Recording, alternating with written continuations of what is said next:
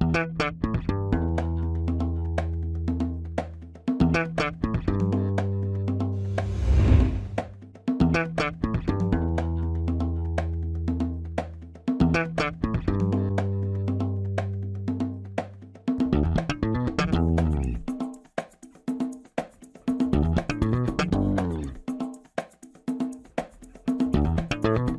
Este é o Tapa da Mão Invisível, podcast destinado àqueles que querem ouvir ideias que abalam sociedades e não são ditas na mídia tradicional.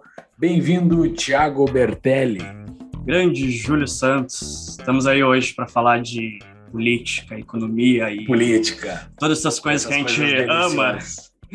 É, vamos lá, vamos lá. A gente, é, a gente fala porque tem que falar, né? Porque tem que ser dito. Uh, seja muito bem-vindo, Luan Esperandil.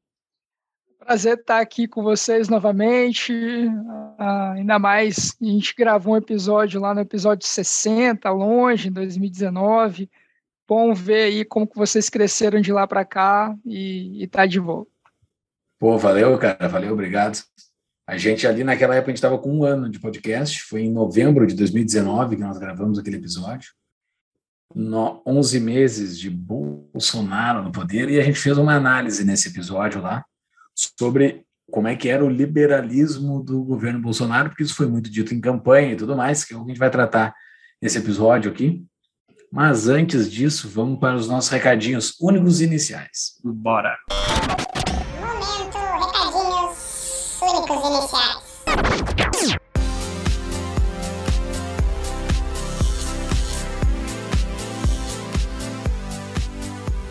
Pessoal, para quem quer abrir uma firma investir no Brasil, quem quer precisa de um contador, né? É interessante que tenha um contador e, e, tem que ter, né? Então, nós indicamos a DBI, DBI Contabilidade, que é a nossa parceira. Entre em contato com a DBI, que tem a promoçãozinha do Tapa, né? É só falar com eles e dizer que tem, que é, que é ouvinte do Tapa e ganha quatro meses de honorários gratuitos, além dos honorários de abertura da, da empresa gratuitos também. É só em, entrar em contato com eles no arroba DBI Contabilidade no Instagram ou lá no nosso site, tapadamainvisível.com.br barra DBI. Vocês vão ouvir o episódio agora do Luan e vão ver, não, tem como abrir uma empresa no Brasil, tem como ganhar dinheiro dentro do Brasil e o Luan vai convencer vocês a entrar em contato com a DBI. E esse ano, né, virou o ano, daqui a pouco tem imposto de renda. Se quiserem também, procurem ah, a DBI para isso. Exatamente, exatamente.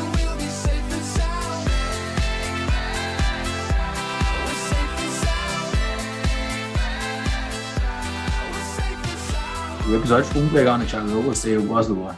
é. Cara, eu, eu adorei. Eu, eu, eu sempre fico feliz de estar na companhia de pessoas que são extremamente mais inteligentes do que eu. E hoje foi um dia desses.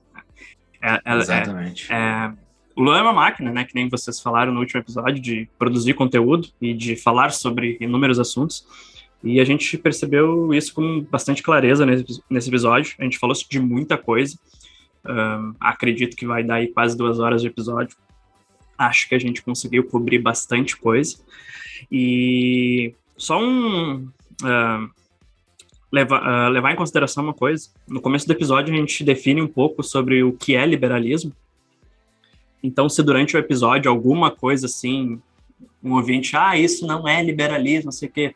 A gente tomou por, por base um tipo de liberalismo e é por esse ponto que a gente uh, seguiu. Exato. Então, é, não cabe aqui, até pelo tempo, a discussão se é ou não é liberalismo. Cada um na sua casa aí defina se é ou não é. A gente preferiu seguir por esse caminho. Exatamente. Bom disclaimer. E dentro de alguns dias, nós vamos gravar um episódio de livro. Quem quiser já ir se preparando junto com a gente para esse episódio de livro, é só entrar no nosso uh, show notes, que estará lá o link para o livro Coletivismo de Direita, a Outra Ameaça à Liberdade, de Jeffrey Tucker. O livro é muito bom. Entre lá uh, e comprem o livro para participar, para ler junto com a gente no episódio. Quem está assistindo no YouTube, está aqui o livro na minha frente, do Jeffrey Tucker. E assim, ó, para quem é novo, a gente tem alguns, alguns tantos ouvintes novos, principalmente depois das últimas semanas. Para quem e já me perguntaram no Instagram, o que, que é as show notes que vocês falam tanto? Pessoal, a gente tudo que é falado no episódio, as referências, os livros, as músicas que tocam no podcast, a gente coloca lá no site na página do episódio. Então, esses são os show notes. Quem quiser comprar os livros, por exemplo, que são indicados no episódio, os links lá patrocinados, que a gente ganha um dinheirinho, também estão lá nas show notes. E além disso, nós temos a nossa lojinha, né, da Viés, que vende os produtos do Tapa, além de vários outros produtos com assunto da liberdade. É só entrar em viesbr.com, coloque o código TAPA, T-A-P-A, TAPA e ganhe descontinho para comprar produtos. Quem está no YouTube está vendo aqui a minha canequinha do tapa ou a camiseta para esfregar na cara do teu vizinho que você roubo. Então, comprem os produtos do tapa ou qualquer produto da loja lá. 5% de desconto. Exatamente. E quem quiser ajudar um pouquinho mais, nós temos nosso apoia-se, apoia.se barra tapa da mão invisível. Entre lá, faça um apoio. 10 pilinhas já pode entrar no, no nosso grupo ou 20 pilinhas já pode fazer perguntas para os nossos entrevistados ou para a gente dos nossos episódios. É só entrar em apoia.se barra tapa da mão invisível. Isso aí. E hoje eu bati um papo com uma ouvinte lá no Instagram. Eu fico lá o dia todo conversando com o pessoal. Se vocês têm Instagram, se vocês gostam, vão lá que eu bato um papo com vocês também. Uh, mas enfim, ela estava falando que ela é ouvinte nova, que ela nos conheceu agora faz uns dois meses e que ela fez uma maratona dos nossos episódios e que ela ficou mega interessado no Apoia-se, que ela queria saber como é que era, que ela não sabia muito bem, então eu expliquei para ela. Então, se vocês que estão nos ouvindo são ouvintes novos, ou até os antigos mesmo, e têm interesse, mas nunca deram o, o pontapé inicial, entra lá no Apoia-se, entra no nosso grupo do Discord, a gente passa o dia todo lá discutindo sobre um monte de coisa. Hoje já discuti um monte de coisa lá com o pessoal e faço isso todo dia. Os guris também estão sempre lá, o Paulo e o Júlio. Então é um ambiente bem legal, principalmente para quem quer conhecer mais gente que tem as mesmas ideias ou ideias parecidas. E para aprofundar as ideias também, né? Porque não é só com nós três que se aprofundam. Um, entre os apoiadores tem bastante conteúdo bacana. Com certeza.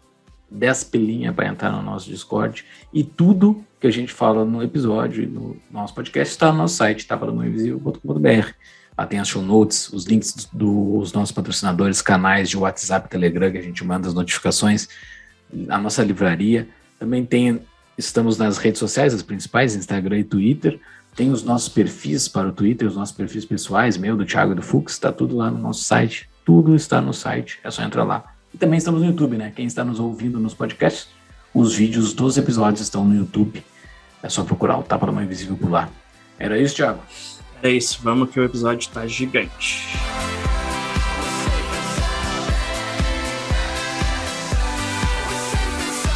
Como eu falei anteriormente, vamos falar sobre esse tal liberalismo do governo Bolsonaro com esse nosso amigo Luan Esperandil, que esteve conosco lá no longínquo episódio 60. Porém, deixa eu apresentar o Luan aqui, talvez o pessoal não, não saiba, também tá meio perdidão quem é o Luan. O Luan, é, é lá no episódio 60, que eu ouvi para me preparar para esse episódio, eu cito que o Luan é uma máquina de produzir conteúdo, o cara produz conteúdo demais, assim, não sei como é que pode isso. Bobinha nem dorme, Luan. Uh, mas o Luan é, Luan é editor-chefe da Apex Partners, colunista da Folha Vitória, head de conteúdo do Ideias Radicais e associado do Instituto Líderes do Amanhã. Mais uma vez, muito bem-vindo, Luan.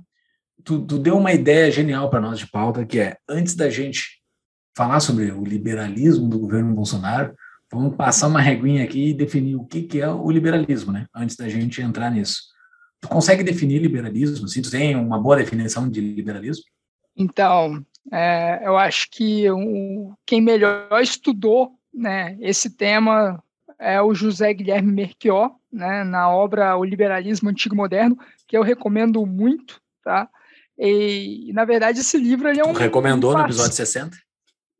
Pois é.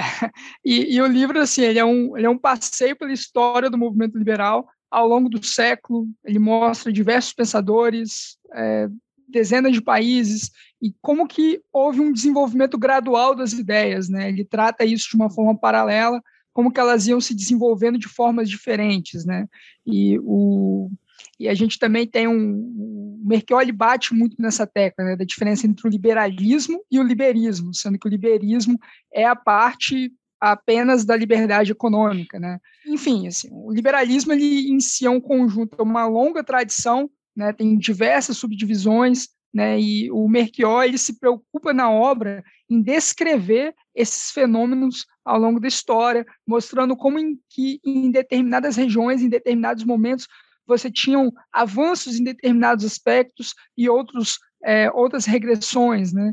Ah, eu acho que quando a gente vai falar de liberalismo em si, quando a gente vai falar de uma doutrina política complexa como é o liberalismo, eu acho que o, diante dessa gama aí que o Merchior fornece para a gente, eu acho que o grande ponto é, é explicar né, que é incompatível você tratar o liberalismo como algo único, como algo sectário, né? Acho que no movimento é, liberal a gente tem muito isso, né? É acaba sendo eventualmente até uma guerra, um tribalismo ali de, olha, eu sou mais liberal do que você, hein? Tem, tem um pouco isso, assim, né? Um, parece que vira uma guerra armamentista, meio bélica, assim, de eu sou mais liberal do que você, porque eu acredito em tal coisa, você não.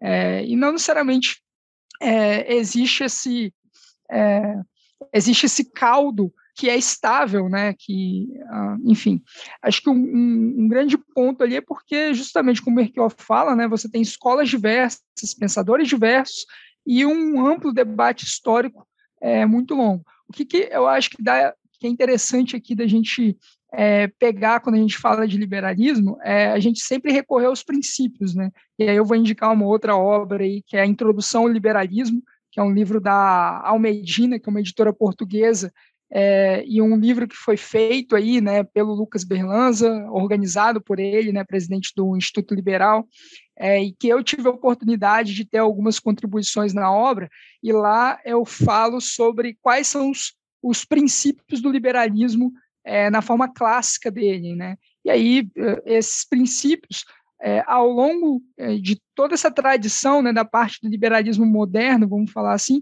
a gente tem algumas questões são consensuais os princípios, né? A gente eventualmente pode discordar da forma, a gente pode discordar do mérito de algumas questões, mas os princípios eles são mais estáveis, né? E aí a gente vai ter a primazia da liberdade, a economia de mercado, a, o individualismo, o ceticismo em relação ao poder, o Estado de Direito, que aqui a gente vai interpretar como o império da lei, e também um Estado sob um poder limitado, cooperação social, ordem espontânea, tolerância, paz, enfim.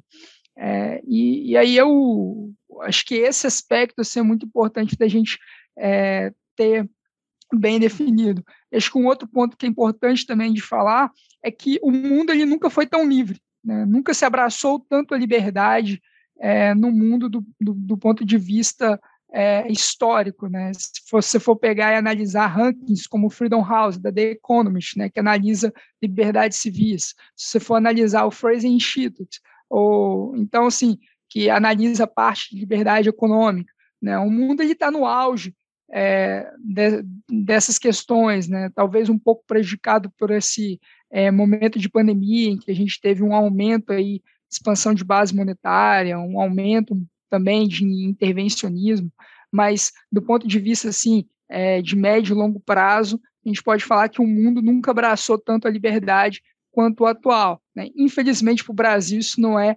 tão verdade assim. Mas uma coisa que eu queria ter um conceito para a gente ficar um pouco mais em terra firme, né? Eu vou pegar a definição aqui do Donald Sturt Jr., que foi o, o criador, né, o fundador do Instituto Liberal, e ele tem uma obra muito interessante dos anos 90 que ele fala o que é o liberalismo. Né? E aí ele conceitua é, como uma doutrina política que se baseia também na ciência econômica para, a partir disso, buscar formas que sejam mais adequadas para elevar o nível de bem-estar é, da sociedade.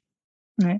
E aí acho que um, o, o, ponto aqui que acho que é interessante para a gente ter em mente, né, vocês tiveram diversos é, episódios anteriores entrando mais a fundo sobre é, o episódio específico sobre a doutrina liberal, mas para nossa discussão aqui, né, sobre o liberalismo do governo Bolsonaro, é, acho que é importante separar o seguinte: o liberalismo ele é uma filosofia, ou seja, ele é prescritivo. Né?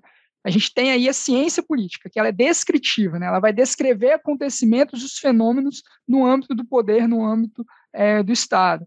E aí a gente vai ter, para analisar essa parte, aí, se um governo, quão liberal é um determinado governo, é, a gente vai olhar os recursos da análise política para você entender abordagens é, do que está ocorrendo, para você ter perspectivas do que pode ocorrer politicamente e causa e efeito, né? E aí é, acho que esses são alguns conceitos que eu acho que é importante a gente ter em mente assim antes da gente começar a discussão aí sobre o grau de, de liberalismo de, de, determinado governo ou não, tá? A gente tem um convite para fazer para você que é ouvinte do Tapa. Em parceria com a CapTable, que é a nossa apoiadora mais antiga e uma empresa que cresceu significativamente desde que a gente começou o Tapa, a gente lançou o Tapa Angels, que é um grupo de estudos, uma trilha educacional para quem vai investir em startups ou quer conhecer o mercado de venture capital. Tem um grupo que a gente está formando e para você se inscrever nesse grupo é só você entrar no nosso site. Qual é o site, Júlio? tapadamãoinvisível.com.br, tá lá na capa do site lá. É só entrar em Tapa Angels que você cadastra o seu e-mail. E quem é apoiador do Tapa vai ganhar desconto de 50% na semestralidade, que é um custo de 150 reais por semestre, exatos 25 reais por mês. E quem é patrão entra de graça. Então, mais um, uma do Clube de Benefícios do Tapa da Mão Invisível, né, Júlio? Exatamente. Existe um ponto interessante também, por que, que a gente, por que, que se discute, por que a gente discutiu no episódio 60, por que vamos discutir novamente, o quão liberal é o governo Bolsonaro, porque isso não faria muito sentido discutir o quão liberal era o governo Dilma, provavelmente, porque o governo Bolsonaro lá no início ao, se auto-intitulou, ou algumas pessoas muito fortes do governo Bolsonaro se auto-intitularam liberais. Então, tem um motivo de dizer se eles de fato têm esse selo, pá, selo, eu sou liberal, ou não, né? Então, por isso que a gente tem que fazer essa análise. Uh, essa análise é, é, ela é importante por isso, né? Uh, mas, uh, Tiago, não sei se tem alguma observação sobre o liberalismo antes da gente mergulhar? Não exatamente, só antes da gente continuar, o, o Luan citou o Lucas Berlanza, né? Ele passou aqui pelo nosso podcast no episódio 84, onde vocês, né, tu e o Paulo e ele discutiram sobre Carlos Lacerda. Então, terminando esse episódio aqui, quem quiser passar lá e conhecer um pouco do Lucas Berlanza e desse assunto, episódio 84. Ele domina muito bem. Mas, então, assim, eu acho que a tua definição de liberalismo é, é muito próxima da, da nossa, eu acho, se não igual, né? Uh, e o que está na literatura sobre a propriedade privada, o, o individualismo, uh, uma, uma definição bastante específica do liberalismo, uh, o Estado de Direito. A gente, quem tu acha de a gente analisar o ponto a ponto desses, desses teus itens do liberalismo que tu citaste, do Bolsonaro?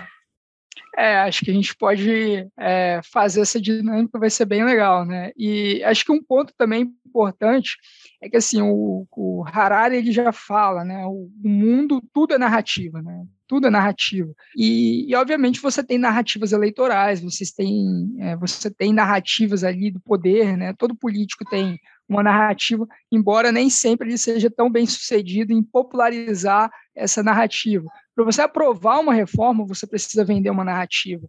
Né? Por que, que é, como que a reforma da Previdência ela foi aprovada? Né? Insustentabilidade fiscal, aumento de juros, aumento de inflação, combate a privilégios. Né? Então, é, você sempre vai ter narrativas, né? E aí, assim, você tem integrantes aí do governo que se definem é, como liberais, né? e, e, aí às vezes você tem determinadas práticas que, que parece que não está ali no mesmo, falando a mesma língua, né? E aí tem até aquela é, uma piada aí comum, né? Não sei se vocês viram esse meme, tem algumas, alguns meses, quando começou a surgir as vacinas da Covid-19, surgiu um movimento que falava sobre a transvacinação, né? Que é aquela pessoa que não está não tá vacinada, mas ela sente que ela está vacinada, né? E, e aí é, o, existem algumas piadas no mercado sobre esse governo ser transliberal, né? Ele não é liberal, mas ele sente que ele está dentro de um corpo de um liberal. Ou então, então assim, a, a, é porque justamente você tem uma narrativa que foi vendida e é, e é um governo que se comunica mal, né?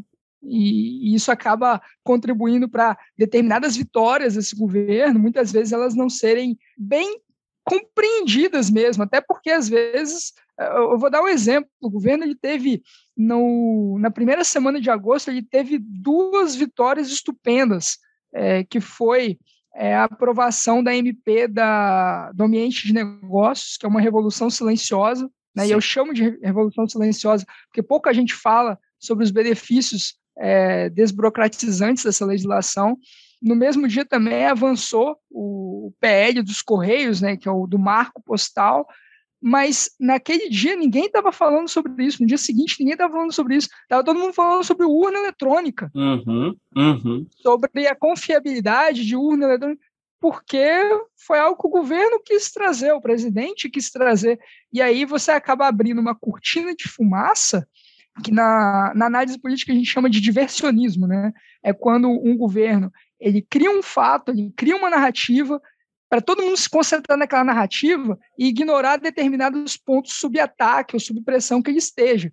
Só que o, o governo Bolsonaro, né, especialmente na figura é, do presidente Bolsonaro, mas também de diversos ministros que a gente teve, né, a ministros aí da chamada ala ideológica, é, como a gente teve no Ministério da Educação, como a gente teve aí também até no, é, nas relações exteriores, a gente tinha ministros que criavam polêmicas, às vezes para acobertar é, problemas internos da pasta deles. Né? Então, você tirava o foco é, de alguma coisa criando uma polêmica. Só que esse, esse método do diversionismo, é, o presidente Bolsonaro às vezes usava e criava uma cortina de fumaça que ficava é, um pouco nebuloso até determinadas realizações do seu governo. Né? Então, assim, é, aí eu estava brincando aqui com a questão do transliberal, e eu acho que tem diversos aspectos que a gente pode criticar da agenda econômica do governo, mas a gente também teve diversas realizações que nem sempre são tão bem comunicadas é, a, pelo governo, justamente por, às vezes, por uma incompetência própria mesmo, né, uma dificuldade de comunicação. E, e aí também, né, acho que vale citar também a pandemia nesse sentido, ela acaba é, tirando holofotes da mídia sobre determinados aspectos para ir para outros, né? Sobre a questão de, da vacinação, sobre questões das mortes, né? Então, é, alguns aspectos que poderiam ser melhor dirimidos pela imprensa acabam não tendo tanto destaque, né? E aí você acaba juntando é, diversos fatores de que algumas realizações do governo, né, a, acaba sendo é, prejudicado, porque a narrativa ela acaba não sendo vendida de uma forma adequada também é, pelos próprios integrantes do governo. Né? Boa. Cara, uh, vamos, vamos por partes. A lá, Jack. Uh, como é que, dentro dos pilares do liberalismo, encontra-se alguns pontos? Então, vamos mergulhar no liberalismo de Bolsonaro, se é que ele existe. Vamos mergulhar nesses pilares uh, do liberalismo, né, que são fundamentais. Eu acho que um dos grandes pilares é o individualismo, é o, o ser uh, uh, contrário ao coletivismo. Acho que, uma, simplificando aqui, sendo raso, individualismo sendo contrário ao coletivismo. O quão Bolsonaro defendeu ideias individuais, uh, pró-indivíduos e, e não favoráveis a coletivos, e mais, o quão ele foi defensor de individualismos versus os antecessores dele. Porque fazer, eu não vou comparar ele com Thatcher, ou, ou Churchill, ou Reagan, mas comparar ele com os que a gente já teve até então. Tu consegue dar uma resposta para isso? Bom, vamos lá. Eu acho que antes eu queria pegar e dar alguns alguns disclaimers, porque assim é, a gente não está analisando exatamente a figura do presidente Bolsonaro e sim do governo. Né? Sim. Ah, e o governo, é, a política não é binária. Né? Ah, acho que ó, quando a gente teve aquele episódio, no né, episódio 60, agora eu estou um pouquinho mais velho, um pouquinho mais, mais safo, vamos falar assim, é, acho que um, uma coisa muito específica. A política não é binária. Então, você vai ter muitos governos dentro de um governo, né? A gente comentou disso naquele episódio. Então, se você for analisar, tem ministros que competem entre si, que divergem entre si, tem ministros que é, se apoiam, né? Então, é, talvez em algumas das respostas eu vou dar até comentar, né? Ó, tinha essa ala do governo de determinada forma, tinha essa ala do governo, essa aqui acabou vencendo, predominando, né? Mas eu vou te dar um, vou dar um exemplo antes de responder, que é, por exemplo, a relação entre o Rogério Marinho, né, atual ministro de Desenvolvimento Regional, e do Paulo Guedes, né, o ministro da Economia. É, o Rogério Marinho, ele tem um, um que foi apelidado de ministro furateto é, pelo Paulo Guedes, né, falando que ele queria gastar muito, que ele queria abrir a torneira. É, ele, o Rogério Marinho ele foi um é, dos responsáveis por indicar e aumentar as emendas de relator é, no, no, orçamento de 2021 e também no orçamento de 2022, né, que acabou aumentando ali é, as verbas, é, não só dos parlamentares por meio das emendas, mas também ali é, por meio das, é, das próprias verbas para o seu ministério e de outros ministérios também, né? O Rogério Marinho ele também é apontado como um dos ministros que foi contra é, você pegar e você é, apresentar a reforma administrativa. Né? Ela foi acabou sendo adiada por quase um ano aí, é, tendo a redação pronta. A gente pode comentar mais sobre isso.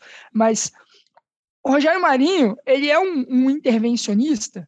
Né? Ele foi responsável é, ele foi relator da reforma trabalhista na Câmara dos Deputados, né, uma das reformas mais importantes que a gente teve aí. Ele depois ele foi secretário especial do Trabalho e da, da Previdência, e ele foi um dos responsáveis por, por do, do, governo por articular e acabar conduzindo a aprovação da reforma da Previdência. Né? Então, assim, é, depois ele foi para o ministro, para o Ministério do Desenvolvimento Regional e parece que ele estava vestido a camisa do, do, liberalismo do Guedes e parece que ele tirou e colocou outra camisa e começou a defender mais gastos, né? Então, assim, você tem embates entre ministros, né? Então, um, um governo, é, tem muito governo dentro do governo. Tanto é assim que, por exemplo, se você for analisar a atuação do Guedes mesmo, né, você tem é, você tem questões controversas do Paulo Guedes, né? Defesa por criação de impostos como a CPMF, defesa é, pela segunda fase da reforma tributária, que, segundo a maior parte das projeções, aumentaria a carga tributária é, no total, né? E aí, dentro dos próprios ministérios, você também tem divergências. Né? O Ministério da Economia, você tem a ala dos técnicos e a ala dos liberais. Né? Então, é, você tem realizações positivas dentro de um governo e negativas dentro do próprio ministério, né? Ou a mesma pessoa ela vai ter é, essa questão. Então, assim, acho que vale dar esse disclaimer, né? Que o, a gente está analisando o governo ali como um todo, então é uma, acaba sendo uma análise um pouco mais é, complexa sobre a postura ou sobre o voluntarismo é, de, de determinado personagem, de determinado ator político ou não. É, sobre questões de individualismo do governo, a parte de liberdade civis do governo foi muito prejudicada, né? A gente tem algumas diversos projetos que, apesar de estarem na lista como as prioridades, né? Você vai pegar ali o, por exemplo, o Ministério da Damares, é, que defendia desde o do início do governo a educação domiciliar, a regulamentação da educação domiciliar, a gente não teve nenhum tipo de avanço desse é, no Congresso. Né? Você tem um relatório um projeto de lei em comissão, inclusive tive acesso aí é, a, a, uma das versões do relatório, mas ela nem sequer foi apresentada porque não tinha expectativa de votar e o governo não estava priorizando isso. Né? Você tem, é, teve alguns avanços na questão de, de, porte de armas. Eu não sou um grande entusiasta é, da medida, acho que é, tem, tem, acho que deveria ter outras prioridades, até mesmo na própria questão do Estatuto de Desarmamento. É, mas nesse aspecto teve é, alguns avanços nesse sentido, né, diferente da educação domiciliar, que você não teve nenhum avanço é, no âmbito do Congresso e nenhum esforço do governo também nesse sentido. Então, assim, acho que a, pelo menos na questão das armas foi algo que o presidente falava que ele ia tratar como prioridade. Né? Então, acho que a gente dá para analisar ali é, nesse sentido. Agora, em questão de individualismo, acho que o conceito de individualismo no presidente, eu acho um. E até Isso de alguns é o pilar, ministros. Isso é o pilar do liberalismo que ele é o mais fraco, né? Aqui eu acho que eu tirei primeiro na. na Não, vou dar um exemplo, assim, a questão de externalidade é, positiva, que são as vacinas, né? De, de você pegar e você desprezar o papel das vacinas, ou de você é, pegar e acabar desprezando aí sobre é, o fator é, que a gente poderia ter da, dos benefícios de você utilizar máscara, de você ter algum, a, algum isolamento, porque assim, é, o, o, liberalismo ele vai do indivíduo até onde atinge um terceiro. A partir do momento que você é, a, tá, você está você tá com vírus que você está transmitindo e que você está sendo uma, tendo uma postura irresponsável de transmitir outras pessoas, você está agredindo o terceiro. Né? Então, é, acho que toda nessa questão é, da pandemia, e assim, na minha opinião, o presidente nem está olhando isso de uma questão de narrativa filosófica. Eu acho que ele estava acenando para um público, para a base mais engajada. Eu acho que ele acabou misturando algumas questões também relacionadas à questão econômica, né, do, dos prejuízos das empresas fechadas, com é, algumas medidas sanitárias necessárias. Então, assim, é, eu, eu, eu, acho que foi muito confusa essa parte do, do, do, governo do ponto de vista do indivíduo, assim, sabe? Sim. Hum, queria, queria até ouvir a opinião de vocês. Não, é, eu, algum sobre, highlight assim, sobre isso. Sobre esse negócio das máscaras, assim, eu não, eu não tenho. Eu, eu tenho opinião zero sobre isso, que não, não é da minha área, mas eu simpatizo pela parte de que cada um faça o que quer da sua vida, uh, sem que se agrida a outra, que nem tu acabou de falar e inclusive da parte da vacinação. Assim, acho que cada um poderia tomar a sua própria decisão. O Bolsonaro tem um, probleminha, né? Um probleminha ali de, de relações públicas. Ali. O cara não consegue se comunicar dentro do posicionamento dele. Embora ele pudesse defender o que ele estava defendendo de uma forma melhor, mas ele não consegue é, se comunicar de uma minha, forma. Na minha opinião, o que problema ele consegue é que não botar isso... discurso, né? Porque ele tinha uma narrativa oscilante em relação à vacina e a gente acabou tendo é, em virtude disso, alguns problemas né, de, da vacinação aqui começar um pouco mais tardiamente do que poderia. É, e aí, felizmente, aí a, aqui, até por, por, esse histórico de campanha de vacinação que a gente tem no Brasil, as taxas de imunização, é, desde setembro, o Brasil tem mais pessoas vacinadas do que nos Estados Unidos. Né? Sim, então, sim. É, mas aí eu não, não vejo tanto assim como um mérito individual é, Exato, não, ele não Eu acho que é uma questão disso. um pouco mais estrutural que acabou colaborando e, e, evitando que a gente tivesse uma tragédia maior. É cultural do Brasil o negócio da vacinação e, e, e, ele defendeu algumas coisas que eram bastante difíceis de, de defender por alguma base lógica, assim. Mas ele estava jogando para a plateia como claramente ele faz com quase tudo que ele, que ele, que, que ele faz. Pessoal, o mercado de investimentos em startups está crescendo muito no Brasil e ter uma assessoria jurídica durante o investimento é fundamental para garantir segurança na negociação e evitar dores de cabeça no futuro. O Cunha Mantovani Advogados é um escritório especializado em startups e venture capital. Eles são nossos parceiros aqui, eu e o Júlio, a gente já consultou eles para justamente dúvidas de, de empresas que a gente queria abrir, ideias de negócio, e tu sabe como é que é? No Brasil, se tu não falar com um advogado, tu pode fazer um monte de coisa errada e a gente tem a sorte de ter como patrocinadores aí um escritório que é especializado em ajudar justamente startups e venture capital. Então, para vocês conhecerem mais, procurem eles no cunha.mantovani no Instagram e saiba mais como é que eles podem te ajudar. Ou acesse o site do Tapa da Mãe Invisível, tapadamãeinvisível.com.br barra CMA, de Cunha Mantovani Advogados. Mas sobre o, o outro pilarzinho do Estado de Direito, eu acho que essa é a coisa talvez ele mais tenha corruído, assim, é, já botando na minha posição, que é mais que ele possa ter prejudicado no longo prazo. Porque, em comparação, tu acha que teve um presidente já indicando o Temer? tu acha que o Temer foi bem melhor do que ele para defender o Estado de Direito? O Temer, pelo menos, tinha um papel institucional, né? Ele sabia sentar na cadeira e se portar e ter o que a gente chama de decoro, né, pelo cargo, né? pela liturgia do cargo. Eu não assim, acho que o cargo mereça do... decoro, tá? Assim, só dando a acho que o presidente não merece decoro nenhum. Assim. Pode ser, mas a gente está analisando sobre o aspecto de exato, quem é, é botando dentro do jogo, de direito, botando dentro do jogo, né? exato. É, é, então, assim, é, dentro da regra do jogo, se espera um decoro do cargo. Né? E assim, é, a partir do momento em que você assume, você é um indivíduo, a partir do momento que você assume um cargo, você passa a ter determinadas responsabilidades é, que elas vão além ali das suas opiniões pessoais. Né? E eu tenho certeza que é, o próprio presidente teve é, diversos momentos em que ele teve uma atuação mais moderada do que em relação à própria opinião dele, etc. Mas é, eu vejo alguns problemas graves em relação ao Estado de Direito é, e, e, ao desempenho ali do, do governo nesse aspecto. É, eu acho que o Estado de Direito ele presume uma previsibilidade, ele presume também um motor de crescimento, né, uma previsibilidade econômica, de segurança jurídica também.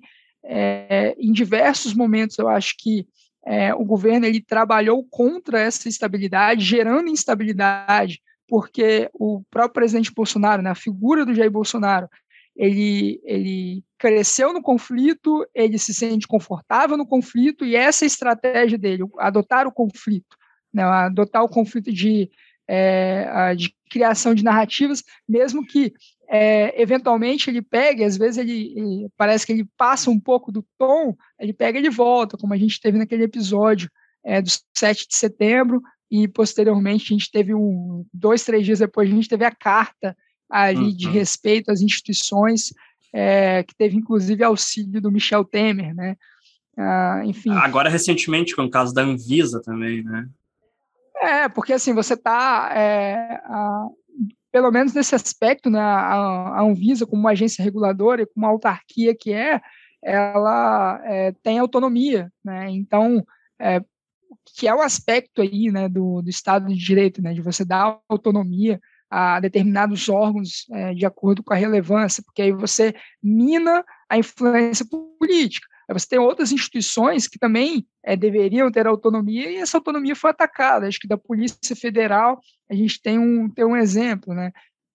Toda a questão de filocracia envolvendo ali a presidência da República, interferências aí de filho que não tem cargo é, para estar tá ali é, tramitando e trabalhando em questões que atinentes aí, inerentes aí ao Palácio do Planalto, é, você teve uma indicação de um, um, um filho do presidente para assumir uma embaixada em Washington, a embaixada mais relevante ali do, do, do Estado brasileiro, né, que, que é dos Estados, com os Estados Unidos. E assim, indicar um filho que não tem perícia técnica, não tem aptidão para isso, um filho que, pô, parte de embaixador de relações internacionais, é, tem que ser um personagem extremamente sóbrio também, né? Não, não pode ser alguém é, que também se sente confortável no conflito, né? Isso eventualmente pode até ser uma das estratégias ali. Você, você tem um baralho, você tem, tem várias cartas que você pode jogar, mas assim, não pode ser a única, né? E, e inclusive, é, isso seria tão ruim para a imagem do Brasil que só estados que são identificados como autocracias, né, é que você tem um filho que responde por uma embaixada relevante. É, então, assim, e isso foi logo no início do governo, né? Então, lá em, dois, em meados de 2019. Então, assim, é, você tem diversas quebras de decoro no Estado de Direito, né? A, a própria saída é, do, do, então ministro da Justiça e da Segurança Pública, o Sérgio Moro, é, se deu é, por suspeitas ali é, que, que, a, que o ex-juiz pegou e manifestou em relação a isso, que posteriormente depois na justiça não se comprovaram, vale dizer, mas também processos de obstrução de justiça, é, a jurisprudência no Brasil em relação ao tema é extremamente é, difícil de você comprovar uma obstrução de justiça, é, então a própria jurisprudência, é, o julgado depois não, não, não se mostrou algo foi, foi mais um fato político do que jurídico, porque juridicamente é muito difícil você comprovar uma obstrução. É, mas, mas toda essa aura em torno disso vai corroendo as instituições, né? Os ataques ao STF, os ataques ao Congresso, especialmente no primeiro ano né, do, do, do governo. Depois o, o, houve aí um, um, acordos que foram feitos, uma reorganização do governo, especialmente ali é, no, no, início de 2020, né, naquele cenário caótico da pandemia, um cenário de muita instabilidade, e aí depois de, de acordos ali com o Centrão, a gente passa a ter um, pelo menos essa, essa relação com o Congresso um pouco melhor, também com a saída do Rodrigo Maia da, da presidência da, da Câmara, que rivalizava muito com a figura do presidente. Né? Ele pessoalizou muito essa disputa entre eles e acabou sendo derrotado depois. Né? A gente teve aí é, o Arthur Lira vencendo as eleições é, do, e, e aí tendo uma postura um pouco mais favorável ao governo, mas eventualmente com algumas críticas também muito fortes, né? Na própria questão das urnas e de alguns ataques ao STF, o Arthur Lira ele interveio é, em defesa da instituição que ele é o presidente, né? Sim. Então, é, acho que todas essas questões envolvendo ali o, o Estado de Direito acho que foram muito prejudicadas. Inclusive, dá até para falar assim, porque assim, na, na parte de análise de risco político, a gente tem o que a gente chama de é, risco político adverso, que é quando uma tomada de decisão ela efetivamente ela piora uma situação determinada, né? Ah, então, por exemplo, uma, um, vamos colocar aqui a medida provisória é, 576, salvo engano, da Dilma, que foi o chamado apagão do setor elétrico, 11 de setembro do setor elétrico, foi aquela que rasgou contratos é, a, de, de quem tinha concessão da geração de energia e aí, em virtude disso, a gente teve aí um prejuízo de quase 200 bilhões de reais. Até hoje, você que está ouvindo aqui está pagando mais caro na, na, na, sua energia por causa disso. É, então, isso é uma tomada de decisão com risco político adverso. Né? Sim. Ah, e vale lembrar que foi um voluntarismo da, da então presidente da República, Dilma Rousseff, mas foi aprovado pelo Congresso. Né? Então, tem no, no, no, crime tem um monte de digital de parlamentar também, de lideranças partidárias, enfim. É, é, sempre bom pegar e destacar e dividir essa responsabilidade também. É, esse é um exemplo de risco político adverso. Mas também tem um risco político é, inercial, né? que é quando uma determinada agenda ela não avança e por causa disso ela gera prejuízos. E aí, Sim. no âmbito de combate à corrupção, desde o final de 2018, por exemplo, a gente teve é, a PEC do foro privilegiado, que está dependendo de duas votações do plenário da Câmara dos Deputados para acabar com um dos maiores privilégios e uma das fontes de impunidade que a gente tem para a classe política e para os crimes de colarinho branco aqui no Brasil. Não avançou, não houve nenhum esforço do governo para essa agenda do, do fim do foro privilegiado avançar, e em, em 2018, né, ao final de 2018, parecia que a qualquer momento iria acabar, né, porque ela tinha sido aprovada no Senado com uma votação expressiva, ela tinha avançado nas comissões é, na Câmara é, de forma até acelerada e nunca foi colocada é, em votação. Né.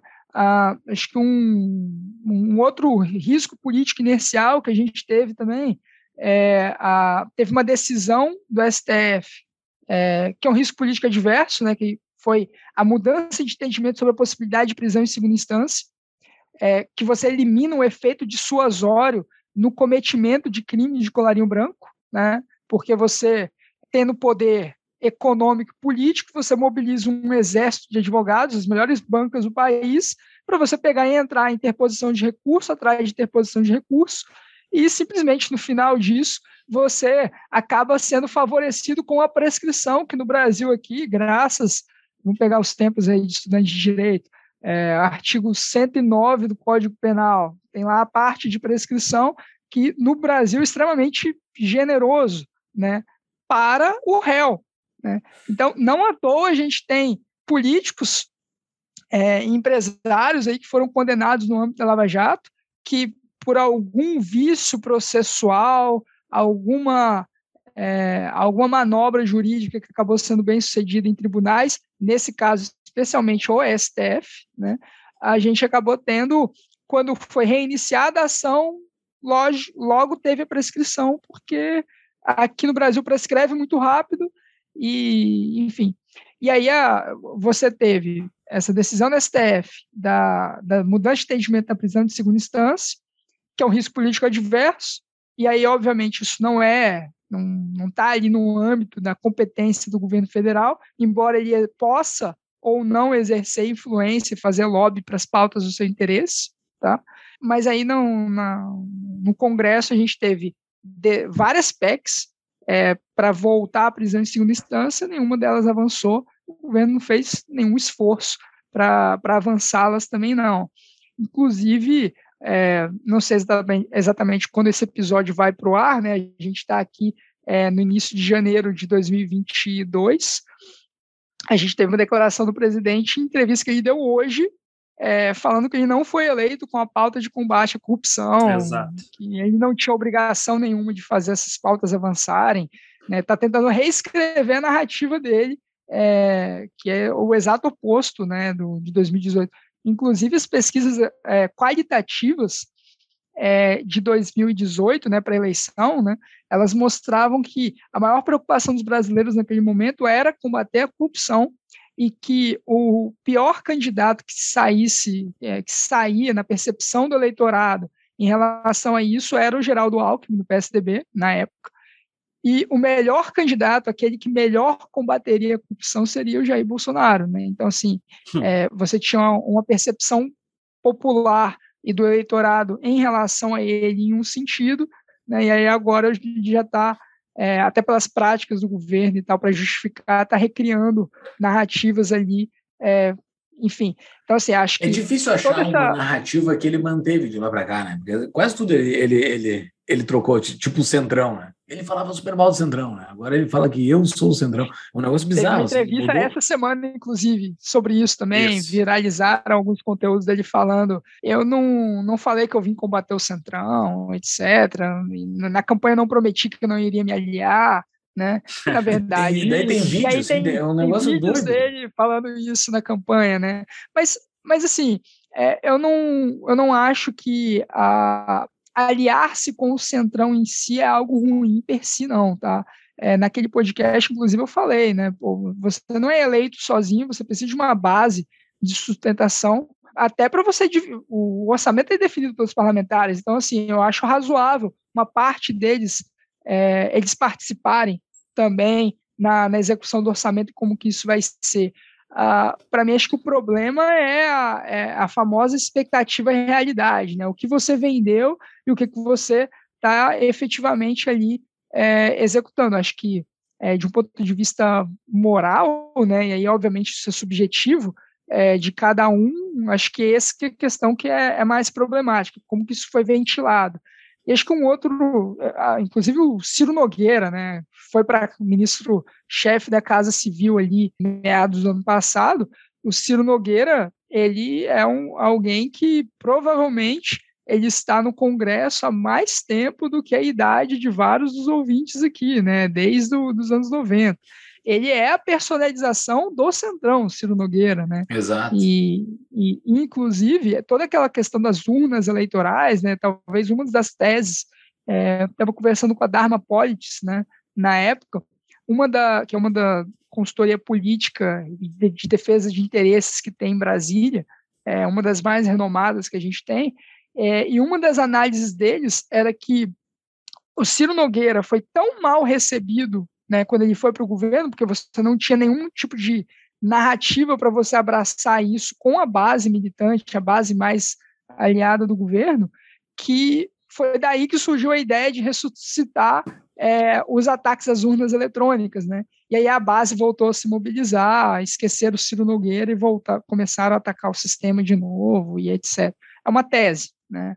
Enfim, então assim, acho que tem alguns desses pontos que é um pouco complexo, sim, mas o, o, Estado de Direito no Brasil, né, você estava falando de comparar um pouco com governos anteriores, acho que ele foi muito prejudicado é, na era petista, mas muito, assim, desde o início, assim, essa questão da filiocracia que a gente fala é, do Bolsonaro, que é muito ruim para as instituições, né, essa questão do voluntarismo também, muito ruim para as instituições, se você for puxar no início do governo Lula, é, o governo Lula tinha alguns pequenos escândalos né, de familiares do, do Lula, como, por exemplo, o pai dele, é, acusado de pedir propina para fiscal lá em Pindamonhangaba, né, da cidade onde ele morava. Então, assim, a gente já teve esse tipo de movimento também é, no Brasil, mas Acho que na, na, durante a era PT o Estado de Direito foi muito prejudicado. Durante o governo Temer a gente também teve muita, é, não teve, não foi um mar de estabilidade, né? Hoje parece a gente olhando para a figura do Temer que está reescrevendo narrativas ali sobre o legado que ele deixou para o governo. É, mas também não foi um governo tão estável assim, né? Foi um governo que, em determinado momento, é, a gente olhava, cada vez a gente olhava, dava um F5 lá no Twitter, é, a gente não sabia quem que ia ser o presidente, né? Então, é, é, isso é ruim para o Estado de Direito também, isso é Sim. é ruim para a tomada de decisão é, de investidores, né? Imagina que você é uma liderança empresarial, você tem um grupo empresarial ali que você tem que organizar. Como que você vai pegar e você vai é, planejar o seu ano, né?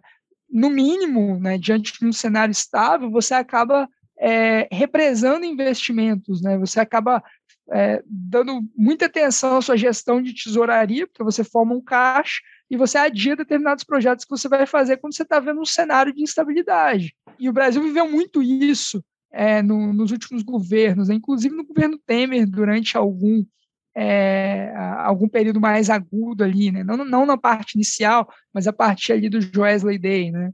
Então, assim, acho, acho que tem essas questões. O Brasil não tem um Estado de Direito tão forte assim, mas comparado com 30 anos atrás, né, a gente teve evoluções institucionais muito fortes, né? Inclusive, sem ela, a gente nem teria Lava Jato, né?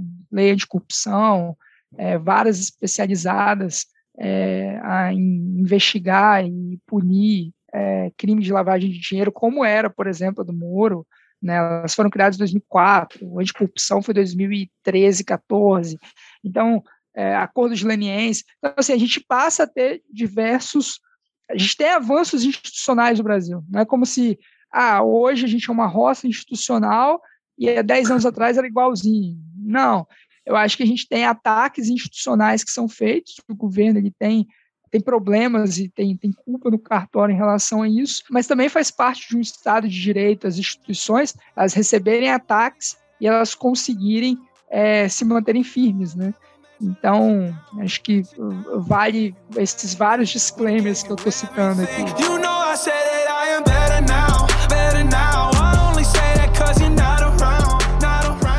Antes da gente continuar nos pontos sobre o liberalismo, acho que é interessante a gente continuar nessa questão da relação entre os poderes, até é um dos pilares assim do liberalismo, né, a separação dos poderes. E no outro episódio que tu participou, uh, se falou muito sobre a relação com o Maia e como muitas das pautas do governo não avançavam, segundo o próprio governo, por causa do Maia e o Congresso no geral.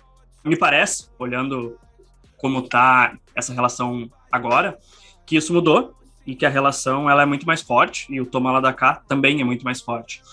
Mas a gente não vê tantas pautas importantes, por exemplo, reformas passando. A gente tem reforma da, eh, da, da, Previdência que foi feita lá no começo, mas depois disso, reforma tributária não passou, tá, tá parada, reforma administrativa e tantas outras que seriam extremamente importantes de fato para o país. E aí vem minha pergunta: essas pautas elas não avançam ainda por causa do Congresso, é um problema do governo, é um problema de algum ministro. Por que, que essas reformas não foram feitas até agora e nem vão ser feitas, né? Porque essa semana foi dado algum comunicado do governo que, como é ano de eleição, essas pautas não vão avançar. Né? Então, como é que está essa relação e por que, que não avançam essas pautas? Eu discordo um pouco da análise de que nenhuma reforma está sendo feita. Tá? É, nós também, temos levantamentos. Só, só um disclaimer, eu, eu tenho coisas que passaram e eu concordo plenamente que tem coisas boas, tem a das ferrovias, tem outros assim, mas eu digo essas que são extremamente importantes, que vão fazer uma mudança, na minha visão, uh, extremamente grande para o país. Ok, é, você está falando de reformas que refletem a pauta macro, né? Vamos falar assim. Mas é, o que eu ia comentar é que assim existe existe um problema de um governo que não sabe vender bem narrativas de vitórias e conquistas que eles têm, tá? Mas se você for analisar um comparativo, o Brasil foi um dos países que mais fez reformas no mundo é, de 2016 para cá, né? Se você vai pegar aí uhum. o governo Temer e também o governo Bolsonaro. Né? E aí, assim, você vai ter, analisando aqui, você teve teto dos gastos, né, que foi uma reforma macro, você teve aí reforma trabalhista, que é a reforma que melhora o ambiente de negócios, teve o, mudanças né, na, na cobrança da taxa de juros é, do BNDES, né, que foi o fim da taxa de juros de longo prazo, né, a famosa TJLP. Enfim, teve reforma de ensino médio no governo Temer, ah, mudanças no FIES, que foi reforma também. Aí mais aqui no, no governo, né, você vai ter a lei da liberdade econômica que a gente comentou naquele episódio, marco do saneamento que já estava ali, já tinha uma construção para ser feita desde o governo Temer, foi feita só no governo Bolsonaro em 2020. É, a PEC emergencial, que a gente comentou naquele episódio, ela acabou sendo aprovada em 2021. É, e aí eles misturaram um pouco a, a PEC do Pacto Federativo com a PEC dos fundos, fizeram um mistão ali, bem desidratado, e acabou virando a PEC emergencial que a gente tem, que também foi importante para questões fiscais. A gente teve várias das pautas que eu estou falando aqui são, é, são reformas macro, né? Teve lei de licitação, lei das novas falências que estava tramitando desde o governo Temer, autonomia do Banco Central, extremamente importante, marco da, das startups, nova lei do gás, nova lei das ferrovias, como você estava comentando, capitalização da Eletrobras. Então, assim, eu poderia pegar e ficar citando aqui dezenas de reformas que foram aprovadas. Né? Acho que o Brasil mostrou uma vocação muito reformista nos últimos cinco anos. A questão é quanto disso foi mérito do governo e quanto é, disso poderia ser feito além, né? Ah, se a gente tivesse talvez outras forças políticas ou outros atores. Ah, e a gente, obviamente, também poderia ter uma situação aquém do que do, do status quo do que a gente teve. Mas é, vou dar alguns exemplos. Por exemplo, a MP, do, o, o novo marco do saneamento, ele saiu. Né? em meados de 2021. Mas teve uma medida provisória antes do governo Temer a respeito disso que caducou, né? Por, é, por problemas de articulação do governo Bolsonaro. É, você teve outras questões relacionadas é, a, a, nesse sentido também. É, naquele episódio, é, até cheguei a comentar, né? A gente estava falando sobre que, na minha opinião, era um erro o governo ele não ter apresentado a reforma administrativa na semana seguinte à aprovação da reforma da Previdência. E aí a narrativa do governo é que ela ia ser atacada por corporações, etc. Internamente, na, na prática, a gente tem, teve um presidente que não queria passar uma reforma administrativa e ministros que eram contra aprovar a reforma administrativa.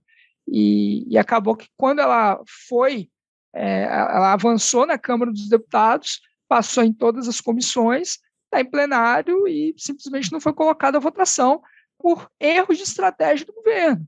Né? O governo ele gastou muito capital político com a segunda fase da reforma é, tributária, que eu já comentei aqui, que era um erro, é, recriava a tributação de dividendos, que não necessariamente em si talvez seja um erro, né? desde que você pegasse e eliminasse outras distorções do sistema tributário que a gente tem. Na prática, diversas projeções mostravam que representava aumento de carga tributária, o governo gastou capital político com isso, passou com quase 400 votos na Câmara dos Deputados. Né? Imagina o esforço, é, teve é, uma dúzia e meia de relatórios que foram apresentados de tantos acordos que foram feitos né? É, na época. Né? O relator, é, ele, ele pegava, escrevia um relatório, o pessoal começava a discutir, ele ia e, e anotava outro, né? que é algo natural também, isso acontece.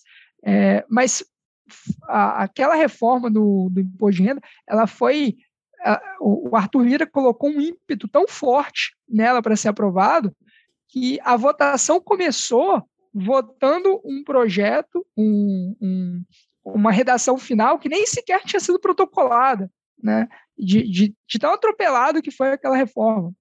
O governo estava bancando aquela reforma. E aí depois a gente teve a questão da PEC dos precatórios, que o governo não mapeou de forma correta. Né? O Guedes aí deu uma entrevista falando de os meteoros que, que chegaram, que ninguém estava olhando, como se a gente não tivesse ninguém ali da, é, da Advocacia Geral da União analisando ali os precatórios e falando, olha, a conta vai ficar muito maior, enfim, não, não tinha ninguém com a planilha de Excel analisando ali o aumento da conta dos precatórios, né? E, e aí o que acabou acontecendo é que o governo acabou gastando um capital político enorme para você é, aprovar a PEC dos precatórios, que era um capital político que era para ter gastado com a reforma administrativa, né, que também é uma PEC, também é uma construção difícil de ser feita. E aí o, o, o que acaba acontecendo é que são erros de escolha. Né? Quando o governo ele apresentou em 5 de novembro de 2019 três grandes PECs né, audaciosas que eu comentei aqui, né, uh, é um erro de narrativa, porque você tem, uh, por mais que você tenha intenção né, ali, uh, por meio da figura do ministro da Economia, de você reestruturar o Estado brasileiro, você não tem nem tempo de você depurar ali é, aquela reforma, você entender, pô, a PEC dos fundos faz isso, isso e aquilo, né? Ou então a PEC emergencial, ela regulamenta a regra de ouro, ela faz isso, isso, aquilo. Você não. A, a própria imprensa não conseguiu ter tempo para depurar essas questões. Né? E a imprensa é uma força muito importante para aprovação de reformas que favorecem a economia de mercado. Foi assim a reforma da Previdência. Não tinha um dia que você não tinha uma capa falando sobre algum aspecto da reforma da Previdência é, ao longo de 2019. Né? E isso não foi feito, não teve continuidade nisso. É, obviamente, né, a partir de março aí de 2020, os holofotes foram voltados é, especialmente para a pandemia. É, mas mesmo antes disso, né, entre novembro e, e, o final de fevereiro, o que, que avançou nessas reformas? Né? Você não tinha imprensa, e a imprensa não comprou a narrativa do governo, porque você tinha um amontoado de projeto. Né? E, e, e isso é um erro de, de de estratégia política, não, é? não ter apresentado a, a, PEC da reforma da administrativa, né, ter adiado por quase um ano a apresentação, só apresentaram quando o Salim Matar é, e o Paulo Ebel, é, que eram integrantes do governo ali no Ministério da Economia, decidiram colocar o cargo a, ali e sair. Vocês até já entrevistaram, tem, tem episódios sobre isso aqui. Né? Então, assim, foram erros de estratégia do governo. É, lá no início de 2019 também você tinha uma agência, uma, uma, uma pretensão muito forte sobre a agenda econômica do governo, é, mas você tinha é, a liderança do governo, eram pessoas que simplesmente não, não, apareciam para jogar o jogo, né? não apareciam para pegar e explicar para os parlamentares quais que eram as prioridades. Né? O governo ele teve é, dezenas de projetos que foram votados sem indicar qual é a posição do governo ó, minha base, é, vota a favor porque a gente é a favor, ou vota contra porque nós nos opomos a esse projeto. O governo, muitas vezes, ele fracassou nisso, especialmente no primeiro ano, né? E acho que alguns ministros mesmo, é, a, tem muitas críticas ao Paulo Guedes em Brasília, é, do ponto de vista de que o Guedes ele fala muito com a imprensa, mas fala pouco com os parlamentares sobre o que, que ele está priorizando. É, explica melhor esse projeto aqui. Né? Então, é um, é um, ele é muito criticado é, por não sentar com as lideranças partidárias ali, que na, em última análise são elas que influenciam se uma agenda vai avançar ou não. Vou dar um exemplo aí comparativo, né, que vocês estavam falando para comparar com os governos. Para aprovar a PEC é, da, do, da regra do teto de gastos, o governo Temer, ele pegou e ele, é, alguns dias antes, ele fez um grande jantar na esplanada, é, teve centenas ali de, de parlamentares, teve é, muitos ministros do governo, diversos parlamentares levando família, um ambiente acolhedor, e aí lá você teve fala do então ministro da Fazenda, né, o Henrique Meirelles, explicando a importância daquela aprovação, né, o que queria acontecer se aquilo ali aprova fosse aprovado, e o que poderia acontecer caso não fosse. É, falas do Temer, e, e, foi um período que, inclusive, um, um evento em si, que a gente teve é, a, muitos parlamentares tirando foto, postando no Instagram com a família. Então, assim, foi um ambiente acolhedor e teve muitos votos que viraram naquele dia. Né? Inclusive do Bolsonaro. O Bolsonaro foi um que gravou o vídeo falando contra a regra do teto e ele votou a favor dois dias depois. E assim, essa articulação, esse diálogo ali, é, acabou não. não é, porque assim, você tem que analisar a capacidade, a intenção, né? Mas você também tem que analisar a capacidade de execução, né? E, e eu acho que em, em alguns desses aspectos é, o governo falhou muito, né? E acabou ficando muito dependente da base que ele acabou criando ali do centrão ao longo de 2020, especialmente a partir de, aí, de meados de 2021. Então, assim, é uma base que ela aprovou muita coisa, mas não necessariamente todos esses projetos o governo se empenhou ao máximo, né? Acho que um ponto importante para analisar o governo Bolsonaro é que hoje o presidente ele tem menos força do que ele tinha no passado. Né? O, se você for analisar 30 anos atrás, o presidente da República era a força política mais importante do país e o ministro da Fazenda era a segunda mais importante. Se vocês forem puxar como que foi feito, por exemplo, o Plano Real, o Plano Real foi feito medida provisória atrás de medida provisória, porque você não tinha, até o final dos anos 90, você não tinha limite para reeditar a medida provisória. Né? Então, o Plano Real foi feito dessa forma. Né? A, a, base do governo, a função não era votar, era obstruir votações a ponto daquela medida caducar e você fazer mais uma medida provisória.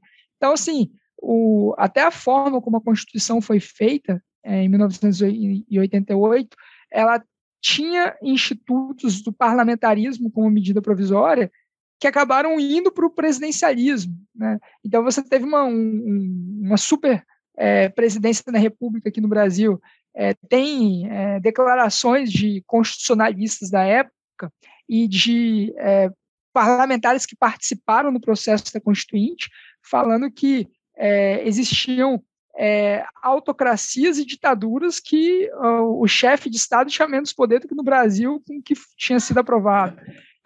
E o que acabou acontecendo dos anos 90 para cá foram diversas evoluções institucionais que descentralizaram o poder do presidente da República. Então, é o que a gente chama ali. É, hoje a gente tem um, presidencialismo de poder compartilhado, vamos falar assim. E o que, que isso significa? O presidente da Câmara ganhou muita relevância, talvez seja o, a segunda força política mais importante do Brasil. É o presidente do Senado ganhou muita relevância também com essa maior autonomia do legislativo em relação é, ao executivo, né? Porque ah, no final dos anos 90 a gente tem uma reforma que retira o poder das medidas provisórias, que continuam tendo muito poder, mas elas não podem ser mais reeditadas, é de infinito. A gente tem é, essa maior autonomia do Congresso, especialmente ali a partir do, de 2013, 2014, até um pouco antes da presidência é, do Eduardo Cunha, o Congresso ele passa a controlar mais o orçamento, então a gente tem a PEC das emendas impositivas, que retirou dinheiro é, discricionário é, que antes ficava com é, o executivo, então eles tiraram uma parte disso também, é, então a gente tem um legislativo que fica mais independente. Ao mesmo tempo, a gente tem uma judicialização da política muito forte, a gente tem aí umas 300 ações que tramitam no STF, no STJ, que acabam influenciando tomada de decisões políticas. Né? Então, determinada votação teve, hoje mesmo, né? de novo, não sei quando que vai para o ar, mas hoje mesmo a gente teve uma decisão, uma ação do novo movendo contra o fundo, é, o aumento do fundo eleitoral. E aí, essa questão ela vai ser julgada no plenário do STF. Isso se chama judicialização da política. Né? E a gente tem muitas decisões, né? Então o STF ele ganha um poder muito forte, né? A partir de 97 eles têm o poder da decisão monocrática, mas isso só começa a influenciar nos rumos políticos do país mais notadamente de 2014 para cá. Né? Você tem um fortalecimento do judiciário muito forte além do STF, né? Do Ministério Público também, da Defensoria Pública, que movem ações é, cíveis. É, Panorama legal. Eu nunca tinha escutado então, assim, falar sobre essa análise assim. E aí, comparativamente a isso, inclusive, a autonomia do Banco Central que a gente teve faz com que o presidente do Banco Central, ele, em algum aspecto, ele seja mais importante do que o ministro da Economia, porque ele não pode ser mais demitido. Ele passa a ter uma autonomia sobre controle monetário e controle cambial que antes era muito sujeita a possíveis interferências do executivo é, como a gente viu ali, especialmente ali, suspeitas de interferência disso é, na política monetária do governo Dilma.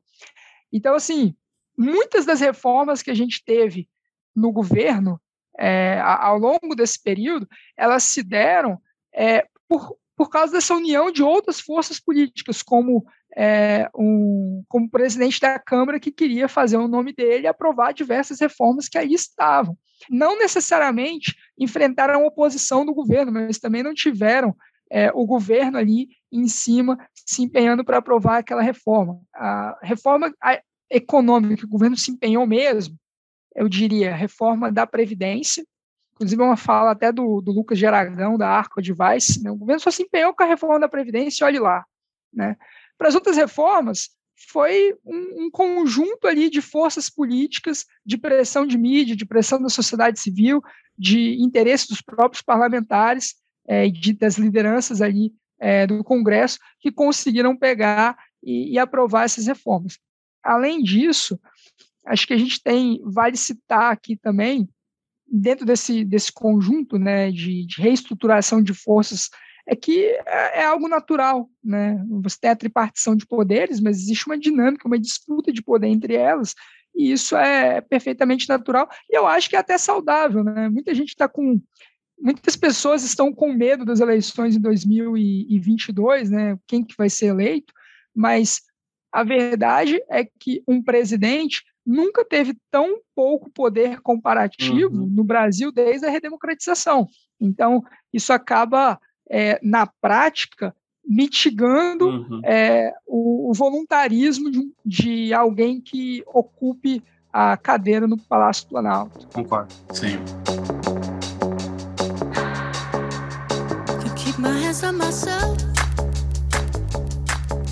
Tem um terceiro pilar que é o que é muito forte dentro do liberalismo uh, da porta para fora, assim, que é o reconhecido liberalismo, Peguei os três que me veio, que me vieram à cabeça como mais fortes, tá? Se tiver um quarto que tu acha forte também tu fala, que é o livre mercado, né?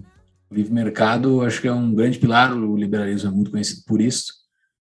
O que tu acha? Como é que o Bolsonaro agiu pelo livre mercado no decorrer disso? Porque dentro do, desse ponto que a gente citou agora, o, o Estado de Direito, várias, várias reformas aqui foi para uma melhora do livre mercado. Mas ele prejudicou o livre mercado? Só lembrando que lá no outro episódio, segundo o Luan, a nota do governo Bolsonaro para esse ponto específico era 7 ou 8. Será que continua assim? É, foi o auge do governo com a aprovação da reforma da Previdência. Né? Acho que a questão da economia de mercado, nós tivemos diversas reformas desburocratizantes, né? Ah, e diversos marcos regulatórios que avançaram é, e que a gente vai ter é, benefícios estruturais é, a médio e longo prazo. Eu acho que a, a gente teve, inclusive, né, um, um, fato inédito, né, redemocratização no Brasil, que foi um governo que assume e que hum, é, vai sair né, com uma diminuição é, da despesa é, pública é, primária. Né, então, assim, a gente tinha aí, quando o governo assumiu, 18%, 19% é, de despesa primária em relação ao PIB, isso vai diminuir um pouco é, no fim do governo. Né? Então, isso é um fato inédito aí na redemocratização, e lembrando que a gente mede um Estado, é, o tamanho do Estado é medido pela, pela despesa, né? então a gente teve uma redução é, de despesa proporcional ao PIB. Então, nesse aspecto, a gente pode analisar como positivo. O problema, e é o que o mercado está muito preocupado, é qual que é a sustentabilidade disso daqui para frente? Porque foi aprovado é, alterações na regra do teto de gastos, né? então a nossa âncora fiscal foi alterada e acabaram colocando ali um, uma despesa dos precatórios, né, que são dívidas ali que já foram caloteadas pelo Estado e aí agora o Estado ele criou um teto para o pagamento de precatórios para cobertar ali o Auxílio Brasil, né, que é aí o novo programa aí é, de auxílio do, do governo. E além dessa, do Auxílio Brasil, colocou diversas outras despesas aí no meio, incluindo aí reajuste para determinadas categorias do funcionalismo público, que tem gerado um, uma mobilização nacional de diversos servidores aí que, é, que estavam quietos, né, ao ver que uma categoria vai ganhar, é farinha pouca meu pirão primeiro, né? E, e, a gente tem visto diversos movimentos nesse sentido. Então, assim, é, o, se não fosse a PEC dos precatórios, é, eu, a nota assim, do governo, a avaliação nesse aspecto de economia de mercado seria mais favorável. A gente tem que lembrar que assim, é, a gente teve uma pandemia e, obviamente, isso prejudica diversas questões. Eu acho que o Brasil ele foi razoavelmente bem sucedido na retomada econômica, né? No início de 2021, a economia brasileira estava maior do que no final de 2019, que, que foi aquela famosa recuperação em V que o Paulo Guedes tanto falava. É, o Brasil foi um dos 15 países entre as 48 maiores economias globais que conseguiu esse feito. Né? O, acho que o grande problema é que a gente tem visto aí no horizonte né, um crescimento se desacelerando, né? então a recuperação em V talvez ela vire uma recuperação em raiz quadrada, né, que, o mercado tem comentado agora. Acho que Boa. vale citar né, a inflação que obviamente né, a gente tem visto elevação de inflação no mundo todo, mas aqui no Brasil a gente parece ter perdido o freio, né? A gente teve terceira maior inflação do século é, em 2021, né? Inflação de dois dígitos novamente. Aí agora a gente está tendo uma elevação da Selic muito forte e principalmente nessa né, alteração da regra do teto de gastos é, para cobertar os precatórios é, é, é, muito complexa. O governo ele aprovou a reforma da Previdência, que ao longo de 10 anos a gente vai ter aí uma economia de 600 bilhões de reais, segundo determinadas estimativas. Só que ele criou um outro problema fiscal, que é a questão dos precatórios. Né? Tem um levantamento da instituição fiscal independente que fala que é, em 2026 a gente vai ter um, um efeito bola de neve ao não pagar os precatórios em 2022, ao dar um calote de novo em 40 bilhões de reais, que deveriam ser pagos agora, isso vai acabar incidindo, a gente vai ter uma nova bomba fiscal de 420 bilhões de reais. Né? E, então, assim, desarmou a bomba fiscal aqui e criou outra lá. Então, é, o, não é à toa que o, o Ibovespa sofreu tanto aí no, no final de 2021, é justamente porque o, em um momento, inclusive, que as empresas nunca lucraram tanto. Né? Se você pegar e você tirar Vale, Petrobras, que tiveram lucros bilionários aí, é, empresas do setor financeiro que acabam distorcendo o índice do Ibov, as empresas é, em 2021 elas lucraram mais de 350% o que elas lucraram em 2019. E mesmo assim, o Ibovespa está sofrendo, né? O mercado de ação está é, tá muito cauteloso é, com o que vai vir pela frente, justamente por esse é, a, por ter desrespeitado a regra do teto de gastos, né? Por ter alterado essa regra do teto de gastos, preocupados aí com essa questão dos precatórios. Obviamente, também tem outros fatores, né? Tem é, tem variante aí da, da Covid-19, tem o tapering nos Estados Unidos, que é retirada de auxílios, é, a, da política acomodatícia do Fed e de outros bancos centrais, tem também o fator eleitoral, né? O mercado está um pouco preocupado também, mas em, em 2021, por essência, foi um ano muito especial para o mercado de capitais, mas que há muito ceticismo se vai continuar daqui para frente, né, justamente por essa mudança do teto de gastos. E o fiscal é a coisa mais importante. Né? Sem o fiscal, se perder o fiscal, todo o resto desaba. Né? E, e o mercado está preocupado com isso. Eu fazer uma pergunta em cima disso. A gente, fechando agora o ano de 2021, tu comentou sobre a inflação, que fechou em 10,06%, a taxa de desemprego mais ou menos em 12%, e mais ou menos 28 milhões abaixo da linha da pobreza.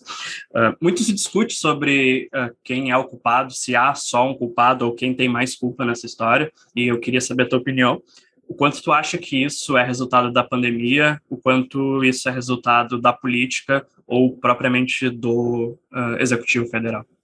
Acho que é um conjunto de fatores, né? Um, entre eles, o Estado brasileiro ele fez um conjunto é, de esforços muito forte para combater é, a, a pandemia, não tanto do ponto de vista sanitário, mas também do ponto de vista é, social, né? A gente teve o auxílio é, emergencial muito forte, né? Que foi renovado mais de uma vez. é, e a gente teve um fortalecimento aí da, da, política de distribuição de renda, né, que era o Bolsa Família, o governo acabou alterando algumas regras, mas agora ele tem ali um pagamento que é o dobro do que, do que era antes. É, a gente teve uma recuperação é, do, dos índices de emprego, né, o Brasil ele tinha um problema muito forte é, de desemprego, de uma taxa de desocupação extremamente alta, que já vinha de um carrego muito forte da grande recessão brasileira, que foi durante o governo Dilma, entre 2014 e 2016. Então, o Brasil ele começou a se recuperar é, desse é, o mercado de trabalho, a, a, economia se recuperando, e a gente teve a pandemia. Né? Então, por mais que a gente teve uma recuperação ali, uma retomada econômica já, a gente começou 2021 com é, 16 milhões de desempregados, a gente fechou com, dois, com 13, apesar de ter gerado 3 milhões de vagas. Né? Então, acho que esse que é um que é um dos fatores. É, obviamente, ali a, a pandemia acabou atrapalhando a recuperação da tomada de emprego e se você não tem emprego, né, obviamente a, o aumento aí da linha da pobreza vai ocorrer. Com o aumento né, da distribuição de recursos aí para a população mais vulnerável, é possível que a gente veja é, ao longo de 2022 isso melhorando, especialmente se a economia é, crescer mais do que 1%, 1,5%, 2%, né? porque aí você continua essa trajetória de retomada econômica um pouco mais forte, que é algo que o mercado está preocupado nesse momento. Né? É, é, difícil você pegar aí, e com, com a Selic indo lá no céu, é, você também ter esse, com esse aperto monetário, a gente ter também um, uma retomada econômica persistente, durável e sustentável aí há muito tempo. Fazendo um advogado do coiso aqui, advogado, literalmente advogado do coiso. o Bolsonaro, ele foi, tipo, pelo menos na minha interpretação, o primeiro em, em longos anos, em bons, em algumas décadas, o primeiro cara de direita, assim, que assumiu o executivo federal, não só de se dizer de direita, mas por ser de direita, assim. E, e aqui botando direita num balaio bem, bem grandão, assim, porque tem muita coisa que pode ser direita. Mas o primeiro cara que com um posicionamento de direita. Eu imagino, assim, botando o sapato dele, sabe? Se colocando no lugar dele, tendo sido eleito por, por esse tipo, pelo voto da direita, dos caras que esperavam alguém de direita. Ele não, ele não ficou com muita alternativa para se fazer no decorrer do mandato dele até então, para poder botar narrativas de direita nas ações que ele estava fazendo. Existe muito um contexto de uma, de uma lógica de esquerda dentro de mídia e dentro do Congresso, que é muito forte muito forte. A mídia possui, ao meu ver, um viés muito grande de esquerda, uh, e o Congresso também tem a esquerda bastante forte, principalmente as pautas de esquerda. E ele ter feito, durante o mandato dele, essas loucuragens, assim, essas, essas pautas loucas que ele bota no meio do nada, assim, eu acho que era, uh, em determinados momentos, algumas das únicas formas que ele poderia fazer no meio do caminho, porque ele não tinha muita força. A não ser o que ele está fazendo agora, nos últimos meses, se aliando bastante com os caras tipo Centrão, que agora ele consegue ter um pouco de, de força a não ser fazer loucurada. Tu não acha que essa loucurada toda que ele fez, assim, as pautas completamente doentias, assim, tipo, urna eletrônica, lá, lá, ele não era tipo a única cartada que ele tinha? Obviamente não. O presidente da República, ele ainda é a figura, é, a força política mais importante do, do país, é a mais forte. Você estava falando assim, ah, pelo menos a gente teve um presidente assumidamente de direita. Mas qual que é a consequência prática não, não, disso? Eu não estou dizendo que isso é bom. Eu não estou dizendo que isso é bom. É, eu estou dizendo mas, mas, assim, que para o público não, dele, para ele manter vamos, o público dele de direita, de ele estava jogando para os caras. Beleza, mas assim, é, para a maior parte das pessoas, elas estão nem aí se é de esquerda, se é de direita, Concordo, sabe? Plenamente. Se a gente for analisar o desempenho é, de um presidente do ponto de vista de uma economia de mercado... Um cara de direita não está nem aí para isso? Eu não estou dizendo que o presidente Eu acho que é pouca gente. Né? Fernando Henrique Cardoso, associado à social-democracia e por muitos visto como esquerdista. Com três anos de mandato, ele privatizou a Vale do Rio Doce. Não, talvez eu não consegui fazer bem a minha. Não, não, não consegui fazer bem a minha Ele quebrou o monopólio estadual do petróleo, ele quebrou o monopólio estatal é, das telecomunicações. Eu, tô, eu acho que eu não fiz bem a minha pergunta. Eu estou então, dizendo assim, que para o eleitorado dele, ele teve que manter o eleitor, ele teve que entregar para o eleitorado a dele. A partir do momento que ele assume a presidência da República, ele não tem que governar para o eleitorado dele. Simples Mas democracia assim. não é assim, né? Democracia não, não é assim. O, um tu Estado que, de direito. Que... A premissa ah, do Estado sei, de direito. Mas a democracia é não é você, assim. A partir do momento que você assume aquele determinado cargo, você tem responsabilidades que vão além é, das suas intenções individuais. É, ok, ok, ok. Os car o cargo é bonito, tem que fazer essas coisas, mas o cara está preocupado com a eleição dele. E para ele entregar, assim, eu estou tentando botar o sapato dele, tá? Eu estou tentando viajar aqui para a gente botar o sapato dele. Tá tentando fazer o Não, Então você acha que assim, o pessoal de direita, quando ele pegou e tweetou, é, falando, perguntando o que era Golden Shower, isso leva a que lugar? Porque você não acha que o pessoal não, não acha que o público dele acha, acha isso bonito? Você não acha que ah, que legal ele tá, ele tá Hoje zoando. saiu a pesquisa da Quest falando que é, e, e, converge com diversas outras pesquisas eleitorais, mostrando que 50% do eleitorado é, rejeita o atual governo. Né? Ele gastou boa parte do capital político dele falando bobagem. E coisas que não levam o governo dele a lugar nenhum. Bons governos, bons governantes, eles tem a sabedoria de, no início do mandato, aprovar determinadas reformas que são impopulares, é, mas que geram benefícios a médio e longo prazo, suficientes para antes do próximo ciclo eleitoral eles conseguirem recuperar parte da popularidade perdida com a aprovação dessas reformas. Ah, né? E eu acho que o governo, em diversos aspectos, ele não soube comunicar os bens, o, as benfeitorias é, que eles conseguiram aprovar e, e, conseguiram fazer. Eu vou te dar um exemplo. O Paulo Guedes ele tem aquela frase icônica né, das eleições falando que ia privatizar um trilhão de reais. Né? Quanto que de fato é, isso foi executado? Você sabe? Não faço a mínima ideia. Deve ter sido um Você terço. Sabe, né, Acredito que não deva ter sido nem um terço. Olha, a gente teve é, ali a capitalização da Eletrobras, que está ali no trâmite ali para acabar ocorrendo, né? Precisa de ter uma ação é, questionando a constitucionalidade disso no STF, tem estudos do BNDES que ainda precisam ser finalizados, tem aprovação do Tribunal de Contas da União que está marcado aí para ser julgado no final de março, que foi uma questão que envolveu aí o parlamento, né, o Congresso. Mas teve diversas ações é, de patrimônio da União que foram alienados. A gente teve aí algo aí em torno de 227 bilhões de reais, algo nesse sentido, que foram o governo vendendo, por exemplo, ações da Petrobras que ele tinha, ações da Vale, é, o BNDES tinha debênture da Vale, a capitalização da BR Distribuidora, ações de empresas que ele foi vendendo, é, ações do Banco Pan, né, que está agora com o BTG Pactual, inclusive.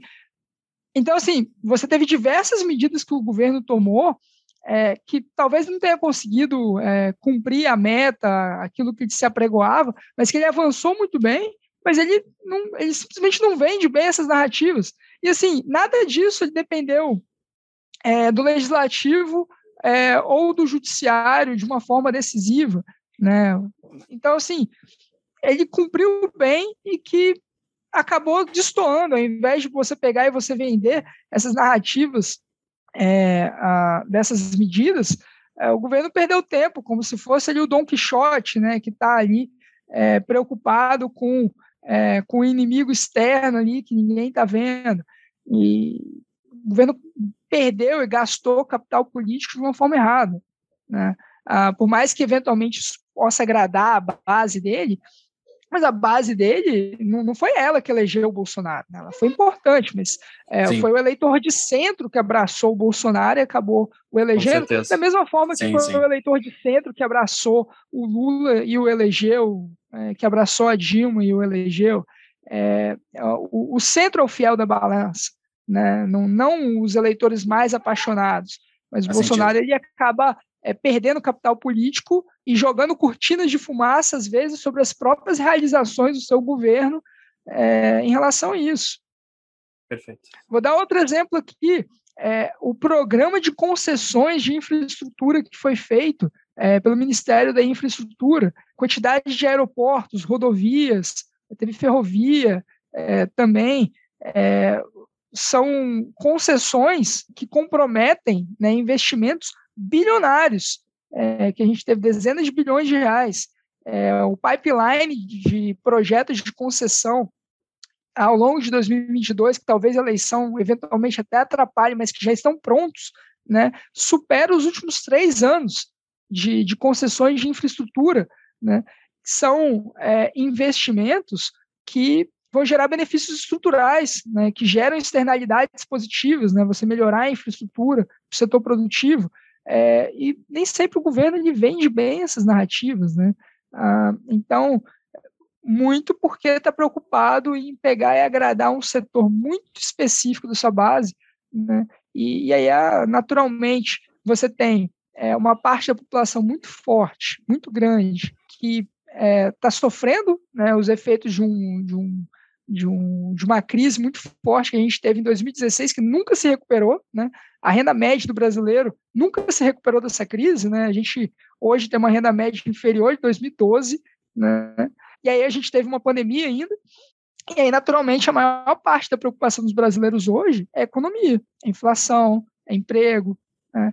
e, e, diferente de 2018, em que a maior parte da preocupação dos brasileiros envolvia combater a corrupção, é, diferente de 2010 e 2014, que as pesquisas qualitativas mostravam que é, a principal preocupação dos brasileiros naquele período era a melhoria de serviços públicos, né? hoje a economia. E se o governo não souber vender bem a narrativa de, das realizações que eles é, tiveram na economia, vai acabar ficando difícil até mesmo para o presidente conseguir renovar o mandato dele. Para os nossos patrões e apoiadores do nosso grupo do Discord que ficam me chamando de bolsonarista, essa era a minha, essa era a minha única defesa que eu poderia fazer, que eu pensei para poder defender o Bolsonaro. Não consegui fazer, então o Lula respondeu muito bem sobre o Centrão, porque jogar só para só os 20% dele lá não vai fazer sentido. Eu ainda acho né? que é menos de 20%. Né? É, sei lá, estou jogando com o número da pesquisa. 20% dele. Na pesquisa da, da Quest mostra que tem 15% do eleitorado que definiu o voto com o Bolsonaro de qualquer forma. Né? E aí, para título de curiosidade, essa pesquisa que saiu hoje, ela mostra o Lula com 27% de votos é, fiéis, né? o Sérgio Moro tem 3%, os outros estão aí em 1%, é, e aí existe um contingente né, de mais da metade dos eleitores, segundo essa pesquisa, é, que ah, estão indecisos. Né? Então, hoje eles têm preferência por alguns dos nomes, mas eles podem acabar é, mudando. Né? É, tem que jogar para esses caras aí, né?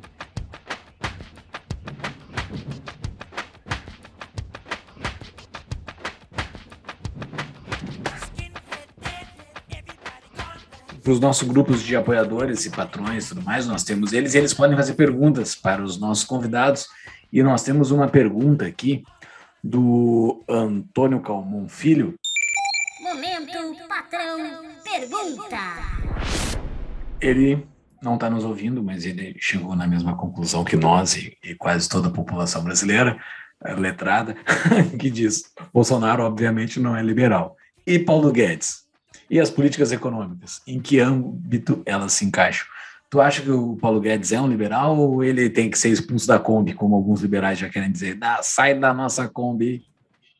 Olha, é, acho que um dos grandes é, problemas é que quando você está revestido dentro de um cargo, né, você não, não pode ter uma atuação voluntarista. Né? Talvez o Brasil, nos anos 80, você tinha um chefe de Estado que talvez tivesse é, decidisse as coisas dentro do seu gabinete e, e, o produto final delas fosse muito parecido com aquilo que foi decidido é, a portas fechadas. Hoje não é assim que funciona.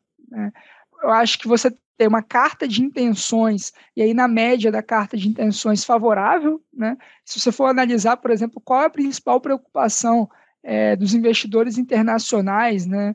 Ah, em relação à América Latina e ao Brasil, a pergunta que eles fazem é se a força predominante é, política do país, se ela é a favor da iniciativa privada e do ambiente de negócios, e a resposta é sim, né? muito disso em virtude do Paulo Guedes. É, eu acho que o Guedes ele acabou prometendo o céu né, ah, muito alto, e talvez muitas pessoas acabaram comprando esse, esse céu, né? E, e, e, o, e, o, e o Guedes ele não chegou a ter um teto teto do Guedes talvez não foi tão alto assim, mas o, o, o piso dele, né, a, apesar aí de, de, questões envolvendo aspectos precatórios, como eu estava comentando, o piso dele ainda foi é, a, a, bem avaliado, né? Uh, é, tem uma frase do Roberto Campos, né, que diz que ele foi para Brasília pensando em fazer o bem, chegou lá e descobriu que talvez o melhor que ele pudesse fazer seria evitar o mal, né, uhum. evitar o pior. É, e o Paulo Guedes talvez chegou, né, com a narrativa de campanha, empolgado, é, pensou que chegaria em Brasília e que seria um atacante que faria todos os gols e acabou no final das contas atuando muito como um goleiro para evitar é, de, do time ser goleado. É, acho que ainda tem um. E, de novo, a gente está analisando um, um, governo, né? Dentro do próprio Ministério do Guedes da Economia, você tem uma ala dos técnicos que era resistente a diversas das medidas que foram tomadas. E, você, e você tinha uma dinâmica ali de disputa com a ala dos liberais que foi para lá é, a convite do Guedes. Acho que uh, um, um dos pontos importantes é, disso, né? E eu acho que, que vale comentar isso aqui tem que saber separar também a, o CNPJ do CPF. Né? Acho que, que, é importante ter essa distinção. E o Paulo Guedes, ele, é, ele teve uma atuação no movimento liberal muito antes de chegar ao governo, de se envolver com a política partidária. Né? É, inclusive, eu, e eu tenho é, palestra aí nas redes sociais aí que, que tem, que eu estava até, foi um, um evento do, do Instituto Líderes da Manhã, né, que eu faço parte, é, que no primeiro congresso Liberdade e Democracia do Líderes, né, no primeiro fórum é, Liberdade e Democracia de Vitória do Líderes, um dos palestrantes foi o Paulo Guedes, né, e eu, adolescente, estava lá e fui influenciado, é, a, impactado pela fala dele, pela palestra dele, que ele estava falando do porquê o Brasil era o país é, a, sempre ficava na promessa de ser o país é, do futuro e um futuro que nunca chegava, né? Então, e ele estava defendendo justamente reformas para o Brasil deixar de ser a, o país do futuro e passar a ser o país do presente. Foi um evento que me impactou muito, né? Quantos outros eventos o Guedes é, não, não, participou? Quantas outras produções ele teve? Quantos outros projetos talvez ele não tenha financiado, a gente nem sabe, que acabaram gerando um impacto positivo em, um, em, um, em uma outra é, geração. Por isso que, é, desde o início aqui, eu estava falando que a gente estava avaliando o governo e não a pessoa em si, porque a obra ela não tem, ela não é escrita, ela não é desenhada, ela não é feita só é, pelo personagem que está ocupando a cadeira, e sim pela composição, pelo contexto, pelo diálogo, né? Então, você ter críticas em relação é, à, à, atuação de determinado ator político, porque sim, o Guedes é um ator político também, é, isso não significa que na, na, concepção dele, na carta de intenções dele, ele, ele desacreditou é, daquela agenda. Talvez ele só não teve a melhor capacidade de execução ou enfrentou o melhor contexto para conseguir aprovar tudo aquilo que ele gostaria, por mais que a gente eventualmente vai ter discordâncias sobre algumas dessas cartas de intenções, né, sobre, por exemplo, a questão da reforma tributária, né, que ele tentou mover, voltar a CPMF, etc. Mas isso faz parte. É difícil você concordar 100% de forma homogênea. Né? E como eu estava falando no início aqui do, do podcast, a gente não pode tratar o liberalismo como algo sectarista, né? como se tivesse só essa agendinha aqui. Não é assim, né? A gente é, tem alguns princípios e dentro desses princípios a gente eventualmente vai discordar na forma e no mérito. Né? É um debate que tem séculos aí que está sendo travado e que a gente está só colocando, fazendo parte de alguns desses capítulos também. Né? Sim.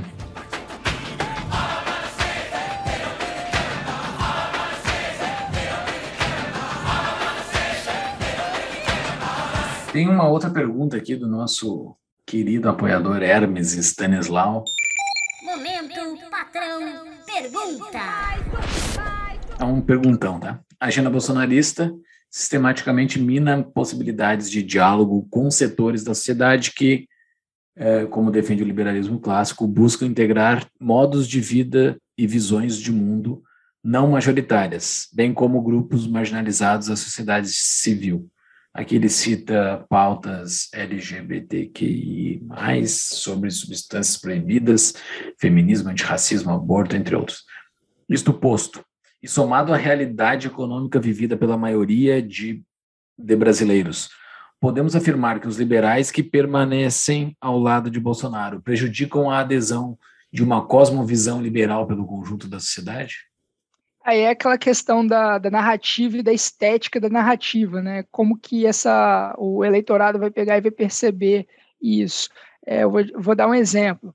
Uma metáfora que foi muito infeliz é, do ministro é, Paulo Guedes foi justamente aquilo: ah, o dólar, é, ele estava querendo justificar é, que o aumento do dólar talvez não fosse tão ruim assim, e aí ele pegou e falou que até empregada estava indo para Disney, né?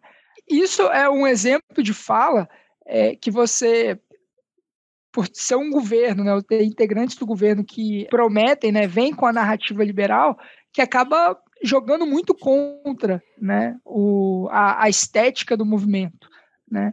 Agora, em relação a, a pessoas que é, hoje ainda defendem o governo, aprovam o governo, eu, eu, eu dividiria essas pessoas em, em dois, tá? Em, em, duas categorias.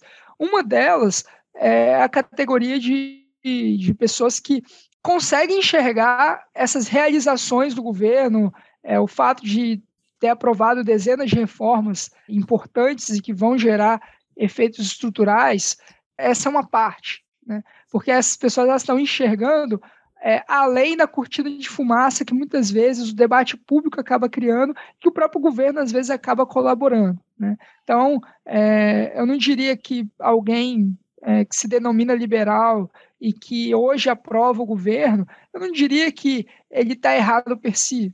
Por quê? É, ele está olhando ali é, a, a, percepção dele vai variar de, por exemplo, às vezes, do segmento econômico onde ele atua, dos benefícios que ele acabou é, enxergando, né, da, de melhoria da qualidade de vida. Né? Tem muita gente que está pessimista em relação é, a, aos próximo, ao próximo ano, né? mas tem pessoas que estão otimistas.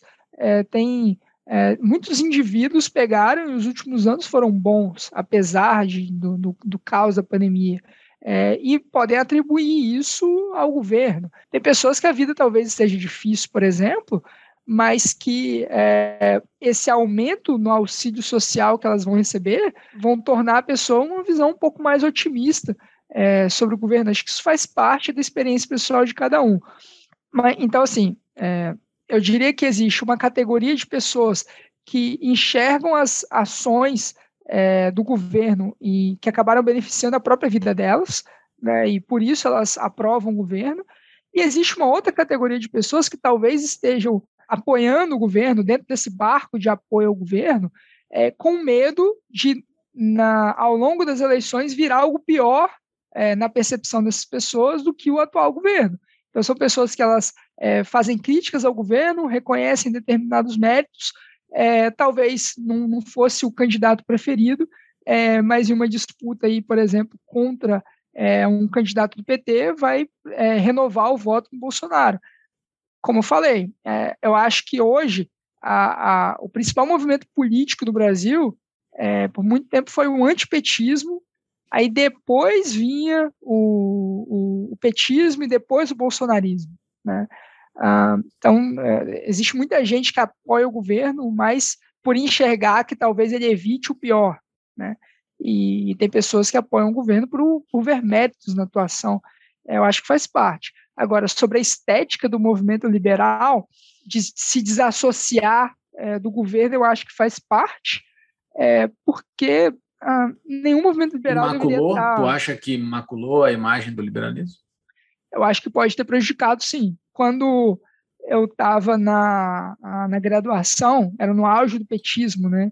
E já existia um desgaste muito forte, e eu via muitas pessoas que tinham é, que reconheciam, é, achavam, tinham a percepção de que a, a, a, vida melhorou ao longo do petismo, mas já estavam cansadas de determinadas questões, a questão da corrupção, é, a crise econômica acertou em cheio, é, os manos e desmanos, e eram pessoas que apoiavam e passaram a ficar descontentes. Né? Então eu vi essa animosidade em relação ao petismo em uma universidade pública, né? eu estudei na Universidade Federal do Espírito Santo, e hoje, né, ah, pelos amigos ali, por eu estar próximo do movimento liberal, muitas vezes estar tendo oportunidade de palestrar nesses eventos, eu sempre tento recolher a percepção que esse pessoal tem sobre como que está dentro das faculdades, das universidades, a percepção do Bolsonaro é, e do governo, do liberalismo. E é, é, existe uma fadiga muito forte é, com o atual governo e que associa ele ao liberalismo também. E algo similar ao que é, acontecia anos atrás, no auge do petismo, quando a gente começou a, a, a, ver dentro das universidades a base de apoio fazendo cada vez mais críticas a, ao próprio governo. E aí, como que você se desvencilha dessa estética? Eu acho que é ser um pensador independente, é, não comprar todas as, as narrativas, né? É, é saber pensar e avaliar por conta própria, é, analisar é, pessoas que criticam é, e comparar as ideias, é, é, dedicar horas à leitura mesmo, é, ao, ao, consumo de, de, conteúdo de qualidade. Então, assim, é, acho que dessa forma que você consegue ter uma percepção mais clara de eventuais erros e acertos e, ao mesmo tempo, você é, conseguir pegar e analisar, olha, eu, eu sou um liberal, eu, defendo essa filosofia aqui que prescreve isso, isso e aquilo. Esse governo, ele talvez não tenha sido tão bem sucedido em diversos aspectos da ideologia que eu prego. Né? Então, você pegar e saber se comunicar bem com, com, outras pessoas, e eu acho que isso é, é importante. Né? Eu tenho. E, e, acho que nunca é válido você fazer a crítica pela crítica. Né? Ah, isso vale para qualquer governo. Não existe governo bom o suficiente para não ter críticas é, nenhumas que possam ser feitas a ele. Não existe governo ruim o suficiente a ponto de é, você não conseguir enxergar é, nenhum ponto positivo, exceto acho que casos muito extremos, mas aí recentemente a gente teve a quebrando o tabu, vendo pontos positivos aí de um dos maiores genocidas da história, né, lá na China. Então, assim, tem gente que consegue, mas eu acho um pouco questionável, enfim. mas via de regra é isso. É, dentro de estados de direito, né, previsíveis, sólidos, brincadeiras à parte, você sempre vai ter pontos positivos em determinados governos também que, que, que merecem é, análise, atenção e, e, e, os devidos méritos, né?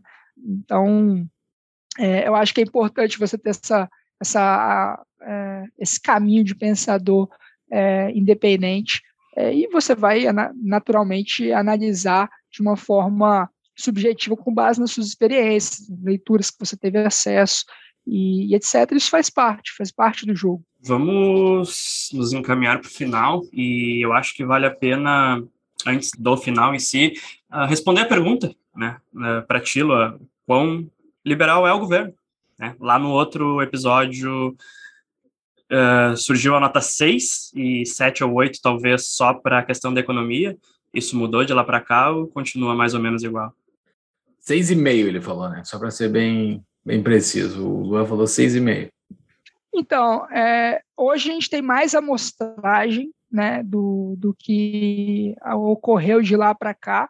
É, e a gente também tem é, teve situações ao longo de 2020, né, mais notadamente ali a pandemia, que colocaram o, o governo nas cordas é, e que precisou, né, ter determinadas tomadas de decisões aí, é, e, e, eu acho que e nem todas ele foi bem. Né? Então, assim, ao longo de 2019 você teve uma calmaria, você teve uma posição muito mais tranquila é, no Congresso, né, uma esquerda completamente desmobilizada, é, e hoje a gente passa a ter um, ao, ao, longo de 2020, especialmente 2021, você passa a ter um cenário um pouco mais adverso para o governo, né, então ele passa a ser mais desafiado. Eu reitero, eu acho que o governo teve é, diversos acertos, querendo ou não, a gente teve aí o, um, um, período aí de, de país que fez mais reformas no mundo, né, acho que se não fosse essa questão é, da, da, das mudanças na regra do teto, eu estaria muito mais otimista em relação ao Brasil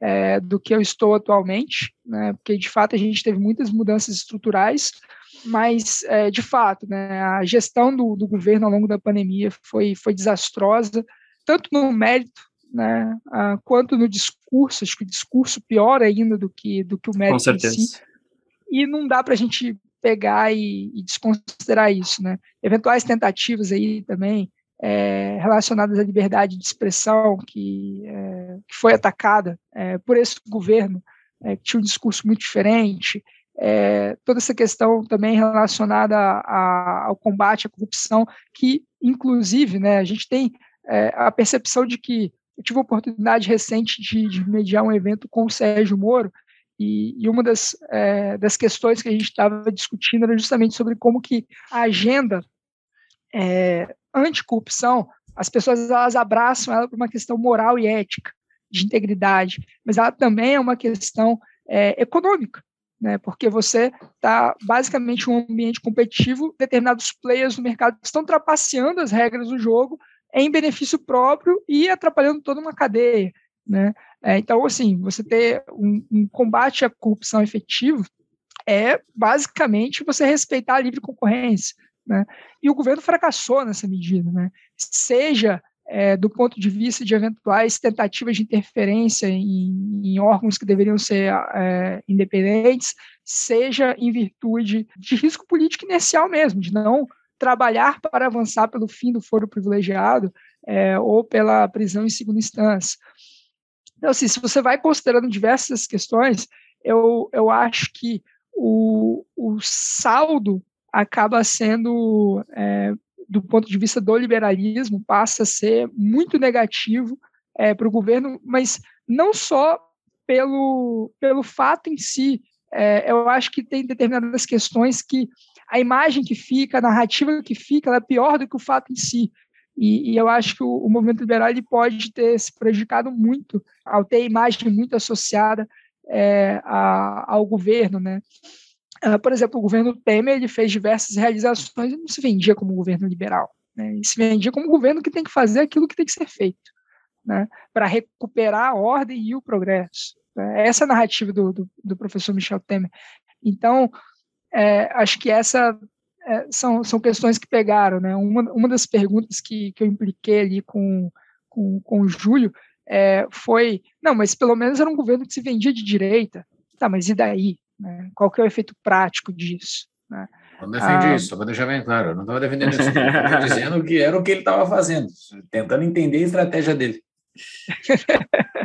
mas, enfim, é, então acho, acho, que se a gente for colocar tudo no saldo, é, talvez as, as, realizações na agenda econômica ali que foram aquém do que muita gente esperava, mas que eu acho, eu, eu dou os devidos méritos, eu acho que elas acabam ficando é, abaixo por esse conjunto institucional é, que eu estava colocando sobre o aspecto do liberalismo.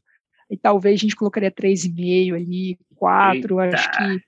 É, Eita, caiu. acho que os últimos Oi. dois anos não foram tão bons assim para o governo sobre esse aspecto. E quem ouvir esse episódio aqui vai ver que tu defendeu bastante. Assim, pois é. Ponderou, tu ponderou. Tu Me surpreendeu essa pano, Não foi passador de pano, mas tu ponderou várias coisas positivas. Não, Isso mas é, é, é Tua análise assim, foi bastante são, clean.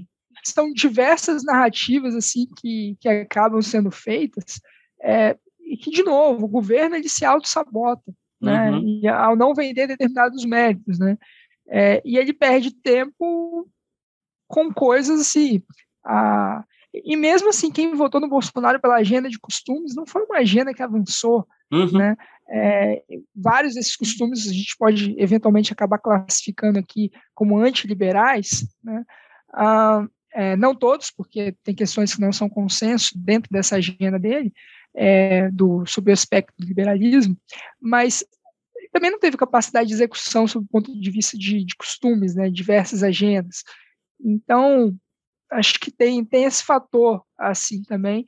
E, e, e o pior é o seguinte: o meu receio é que o, o produto é, do governo Bolsonaro, né, e aí a gente vai saber isso a médio e longo prazo, é se talvez ele em si acabe não tendo pavimentado um caminho é, para algo pior que venha depois. Essa é a minha então, teoria. Acho que Eu essa que é um, isso. é um receio muito forte de muita gente e que eu acho que faz, é, faz sentido é, você ter esse, esse receio. uhum. né? Acho que é uma preocupação. Um, estava lendo um, um, livro do, do Jim Collins, né, que é um livro de gestão, e estava falando sobre o que, que diferencia é, as lideranças das é, empresas que melhor performaram, né, que ele chama de lideranças 10 vezes. É, e um dos pontos é o IC, né, são é, empresas e líderes que, diante de um ambiente extremamente favorável, eles, os líderes, eles sempre estavam paranoicos. E se? E se a maré mudar? E se tivermos determinados problemas regulatórios? E se a economia afundar? E se tivermos uma crise? Se tivermos, e se tivermos um cisne negro? Né? Mesmo no auge do desempenho dessas companhias, né? e até cito o caso do Bill Gates nos anos 90, é, e esse e se acaba te preparando para cenários adversos, né? ou para oportunidades também. E sobre o ponto de vista é, do liberalismo, tem esses vários ICs, né, ah, em relação ao governo, bem antes dele assumir, né, pela figura ali que representava o Bolsonaro, ter receios mesmo, ceticismo com o poder, que é um dos princípios que o, que o, que o liberal ele, ele tem, né. Então, assim, temo é, por a gente ter, talvez, a gente aqui, os brasileiros, né, é, acabaram pavimentando um caminho é, para dias que não, não, não, vão ser melhores efetivamente, né? E, e, as eleições de 2022, acho que elas vão dar muito tom é, disso, né? Cara, o papo foi sensacional. Tu, no decorrer do episódio, tu citaste dois livros que eu anotei aqui, Introdução ao Liberalismo, uh, que o Berlanza organizou, né? e o que é liberalismo do Donald Sturges Jr. Teria mais alguma dica de livro para passar? Chaves, como dizia meu velho avô, se quiser chegar a ser alguém, devore os livros. Quê? Que devore os livros. O liberalismo antigo e moderno, citei também, Sim, e pela minha cabeça aqui eu acabei de citar o livro do Jim Collins, Empresas Feitas ah, para Vencer. Mas se eu for indicar mais um livro, eu acho que Pode. é um livro que todo liberal deveria ler. É, se chama O Novo Iluminismo, do Steven Pinker. É, se transformou no meu livro preferido. Ele pega, ele analisa é, como é, a civilização e como a humanidade elas conseguiram é, progredir em virtude de um conjunto de fatores que é a razão, a, a partir da, da ciência, né, e a, do iluminismo. E se você for ver, né, em todos os aspectos que ele vai analisando ao longo dos capítulos, ele é, é a narrativa liberal, sem tirar nem pôr, ele cita Hayek logo no início, e o Steven Pink é um pensador muitas vezes associado com o Partido Democrata nos Estados Exatamente. Unidos. Então, eu acho isso é, bastante intrigante.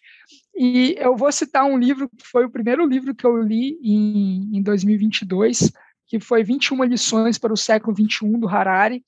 É, ele é, fala muito sobre os desafios que a gente deve ter nesse século, desafio político, desafio tecnológico, é, desafio até mental, né? E nos primeiros capítulos, na parte tecnológica e na parte política, ele analisa muitos desafios que a narrativa liberal enfrentou ao longo do século XX e, a, e, e como que ela vai ter que é, se provar no século XXI também. Eu acho que, é, para quem aprecia as ideias da liberdade, acho que é uma excelente leitura. Pelo menos comigo, você não precisa concordar com tudo, mas pelo menos foi um livro que me deu muitos insights. Eu acho que quando você está consumindo um conteúdo ali, é justamente um, uma das coisas que eu mais aprecio, a capacidade de gerar reflexões é, em você é, próprio, para você ser um pensador mais independente, vamos falando assim. Beleza.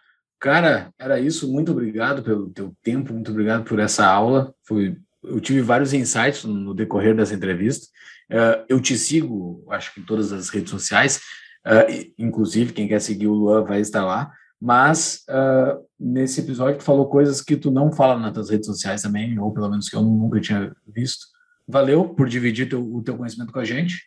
E vamos ver lá que a gente faz um, um terceiro episódio no fim do mandato Bolsonaro, talvez. Daqui um, no começo do Lula meses, também. No começo do, do Moro. Vai saber o que vai acontecer, né? Mas a gente pode fazer, se vai ter liberalismo em 2023, vai, a gente deixa um, uma interrogação. Valeu, É, eu acho que talvez, é, se for para chutar aqui, eu acho que talvez o, o próximo governo, independente de quem seja, é, não vai se associar ao liberalismo, talvez seja mais associado ao pragmatismo, até porque é, a gente tem um, um como eu estava falando, né, um legislativo muito mais forte, muito mais independente, é, um judiciário, uma judicialização da política muito mais forte, muito mais independente do que nunca, é, e, e, também um, um, próprio Banco Central autônomo também, o que na prática significa que o próximo presidente ele só vai mudar o presidente do Banco Central a política monetária é, no terceiro ano de mandato. Né? Então, vai ter que ser um presidente que vai ter que formar coalizões no parlamento, vai ter que dialogar com o STF, é, talvez quem estiver na cadeira do na, na presidência do Banco Central não seja o seu nome preferido. Então, eu acho que é, talvez a gente não tenha um, um, próximo governo que vá se associar ao liberalismo. Talvez seja mais a regra do pragmatismo, que vai ser quem estiver sentado na cadeira presidencial é, ah, se ajeitando e jogando o jogo é, com esses, essas outras forças políticas que a gente tem no país. Boa, boa. Cara, e outra coisa, né? Só uma coisa para o encerramento. O episódio 60, para quem quiser ouvir, pessoal, escuta, porque ele é de novembro de 2019. O Luan foi bastante certeiro, assim, bastante mesmo, assim, é um negócio bizarro. Tem uma frase que tu fala no meio do episódio que eu, eu, eu, eu, tive que consultar nas, nas notícias. Puxa, isso aqui aconteceu depois. Tu falou assim, ó, Bolsonaro arrumou oposição dentro do próprio governo, tu se referindo ao Moro. Tipo, não tinha essa visão lá em novembro de 19, que ele já estava arrumando tretinha com o Moro. O Moro saiu um ano depois, quase, quase um ano depois, foi no decorrer da pandemia. Cara, assim, ó, foi parabéns, só vou te dar os, os, os parabéns pela tua análise política, assim, parabéns adorei o episódio, acho que foi muito bom. Eu concordo com boa parte uh, do que tu falou, a maioria. Agora, no final, tu falou muito do receio do que, que o Bolsonaro uh, plantou, pavimentou. Na verdade, para mim, esse é um dos maiores medos que eu tenho. Sei que ele fez coisas positivas, uh, tenho muitas críticas, mas eu sou muito receoso quanto ao tipo de ideias que ele planta na, na população e o que, que isso vai ter de consequência, não somente para a próxima eleição, mas também para para outras eleições, e, enfim, se é ele que vai voltar daqui a pouco, se ele vai ganhar, se ele não vai, se ele daqui a pouco vem alguém, na minha visão, tão ou mais radical quanto ele. Então, enfim, é, são alguns dos pensamentos que eu tive aqui que talvez eu concorde contigo nesse ponto. Não sei se tu tem esse pensamento, mas foi mais ou menos o que eu tirei de conclusão do que tu falou. E, cara, foi ótimo. Acho que agradecer e quem sabe a gente faz um próximo papo logo em diante. É eu que eu que agradeço a oportunidade de estar falando com vocês. E quem quiser seguir nas redes sociais aí, eu sou muito ativo no Twitter, no Instagram. Eu tenho um site também, coluna, é, que eu escrevo semanalmente. Ao longo de 2022, eu devo ser uma presença mais carimbada aí no, no, no YouTube também, porque eu tenho um canal lá também. Legal. Então, Boa. Está nos planos aí, na, tá, tá no meu planner 2022 aí, é, ser mais ativo também, além de no, no Instagram, ser mais ativo no, no, YouTube também. Boa, boa, valeu. Todos os links para as redes sociais do Luan estarão nos nossos show notes. E Luan, até a próxima que, que esse teu episódio aqui uh, sirva para a gente rever esse nosso momento de 2022. Agora a gente tiver o 2030, pô, o que aconteceu em 2022? A gente vai ir nos episódios do Luan não dá para não invisível, tá entendendo? Tomara que do, das próximas conversas a gente tenha um seja mais animado também. Exato. tudo vai ser bacana, vai ser tudo divertido. Tomara que eu esteja gravando também quase meia-noite aqui, depois de trabalhar 15 horas no dia. Estaria menos, é menos cansado. Não, tá isso é bom, isso é bom. Então tá, tá, falou, valeu pessoal, até mais, até a próxima. Valeu pessoal, forte valeu. abraço. Abração, tchau, tchau.